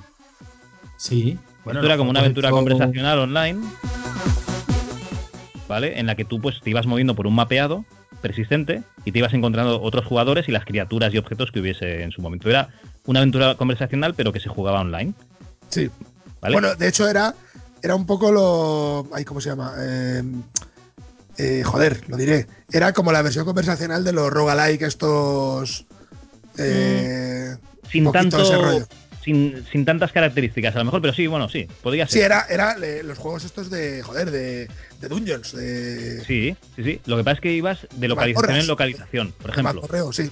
estabas en una casilla, ¿vale? Luego avanzabas al norte y estabas en otra casilla, ¿vale? O sea, eso sí que es un poco como las aventuras conversacionales que tenías las salidas de, de tu situación actual. Sí. Y básicamente esto es lo mismo que un Age of the Beholder, ¿vale? Que tú te mueves de casilla en casilla y en cada casilla pues hay, hay monstruos y tal, o, o hay objetos, ¿vale? Y te puedes encontrar con otros personajes en el mood, ¿vale? Pues Sierra Online sacó unos juegos estilo Age of the Beholder online. O sea, tú podías estar jugando tu aventura en una mazmorra de Dungeons and Dragons y te encontrabas otros jugadores de- de- del resto de Estados Unidos. Te iba a decir el resto del mundo, pero no. En aquella época eran todos, todos americanos.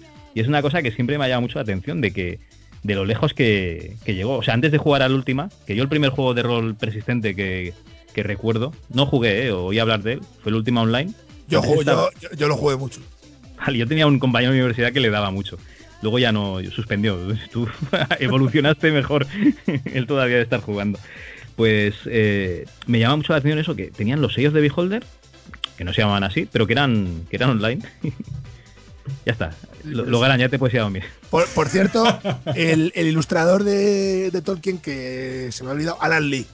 Ah, el otro, vale. Claro, que, eh, Ah, no, el sí. que- el- el que has dicho tú también, pero evidentemente, pero mi, mi favorito es Alan Lee. Esa, Es esa que- es la versión que tengo yo es- de- es del es- Señor de los claro, Anillos. es que hay, hay Es una, pasada. claro, hay una enciclopedia ilustrada por Alan Lee y por otra mujer que no me acuerdo cómo se llama, que es la hostia. Ese sí que me quiero hacer con él y ahora está, ahora hay que comprarlo en oro, básicamente. Bueno, ah, con la paguita extra ahora. Pero al, al final han salido todos los datos.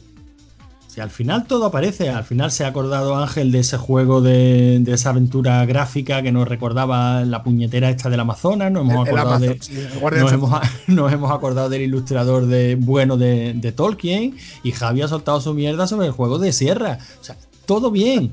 Si esta revista solo saca lo, me- lo mejor de nosotros. Javi, ¿me dejas que despida? Eh, por supuesto, es tu programa. Vale, no, no, no, te lo agradezco de verdad porque esto me va a costar un divorcio, ¿eh?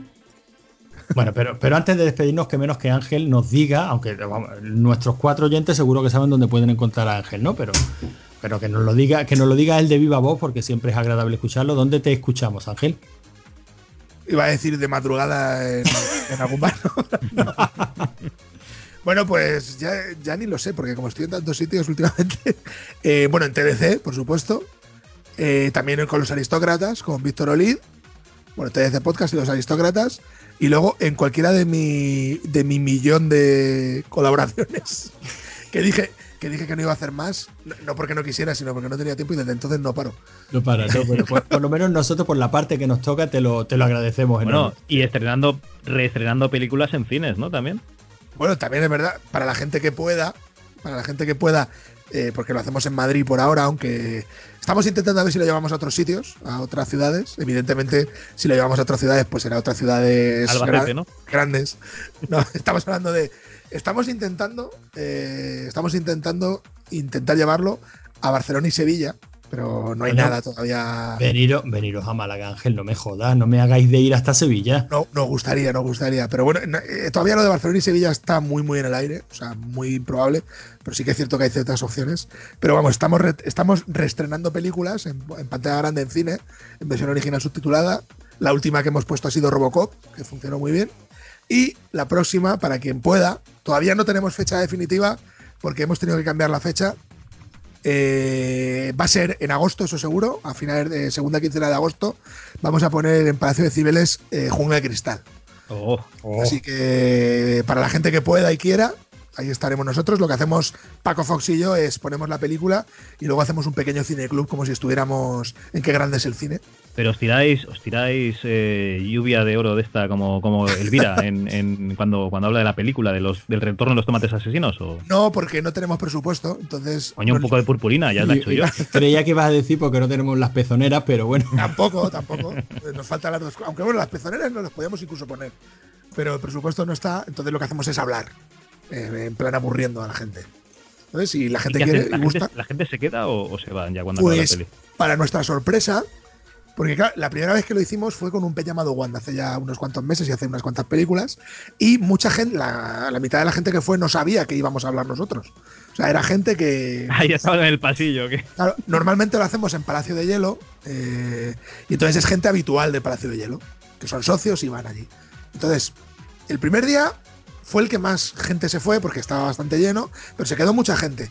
Pero hemos dado, nos hemos dado cuenta que mucha gente que repite que no nos conocía de nada, ya se está quedando siempre a las charlas. Cosa que nos, nos flipa, ¿eh? No, o sea, no- y, y de hecho, cada- ya casi no se va nunca. O sea, ya casi no se va nadie. Y cuando se va alguien, nos piden perdón en directo. Perdón, me tengo que ir porque es que tal. Y nosotros, no, hombre, vete, vete, no pasa nada. Hostia, qué bueno. Bueno, pues entonces está claro que el que prueba repite, ¿no, Ángel? La verdad es que por ahora sí. O sea, estamos muy contentos porque yo, más que nada, Paco y yo lo hacemos por ver películas que queremos ver nosotros. En pan- en pantalla En grande. ¿no? Claro, yo el otro día vi Robocop, que yo no había podido ver Robocop en cine. Entonces, para mí ha sido, ha merecido la pena muchísimo. Ya solo por eso puedo estar poniendo todas las películas que haga falta. Bueno, seguro, seguro que sí. A nosotros nada más que por el gustazo de poder escucharos hablar de ellas. Y por supuesto de esas peli pantalla grande, el que se pueda apuntar, ya ves, que, que lo haga sin dudar. Y Javi, ¿a nosotros dónde nos pueden seguir? ¿Dónde nos pueden escuchar? Pues básicamente en rigoricriterio.es. Allí ponemos los artículos de tu hermano cuando escribe algo y, y los programas que hacemos. Coño, y los nuestros, que nosotros de vez en cuando también escribimos algo, Javi, coño, no te tires como el agua al pescado. ¿vale? Bueno, pues nada, de que la gente no- nos siga, nos pueden encontrar en Twitter también como arroba rigor y criterio, también nos pueden enviar un correo si les apetece a rigoricriterio arroba gmail.com y nada, este ha sido el número 11 de la revista Todo Pantallas, eh, dentro de poco más, aunque no sabemos si mejor. Adiós. Adiós. Hasta la vista.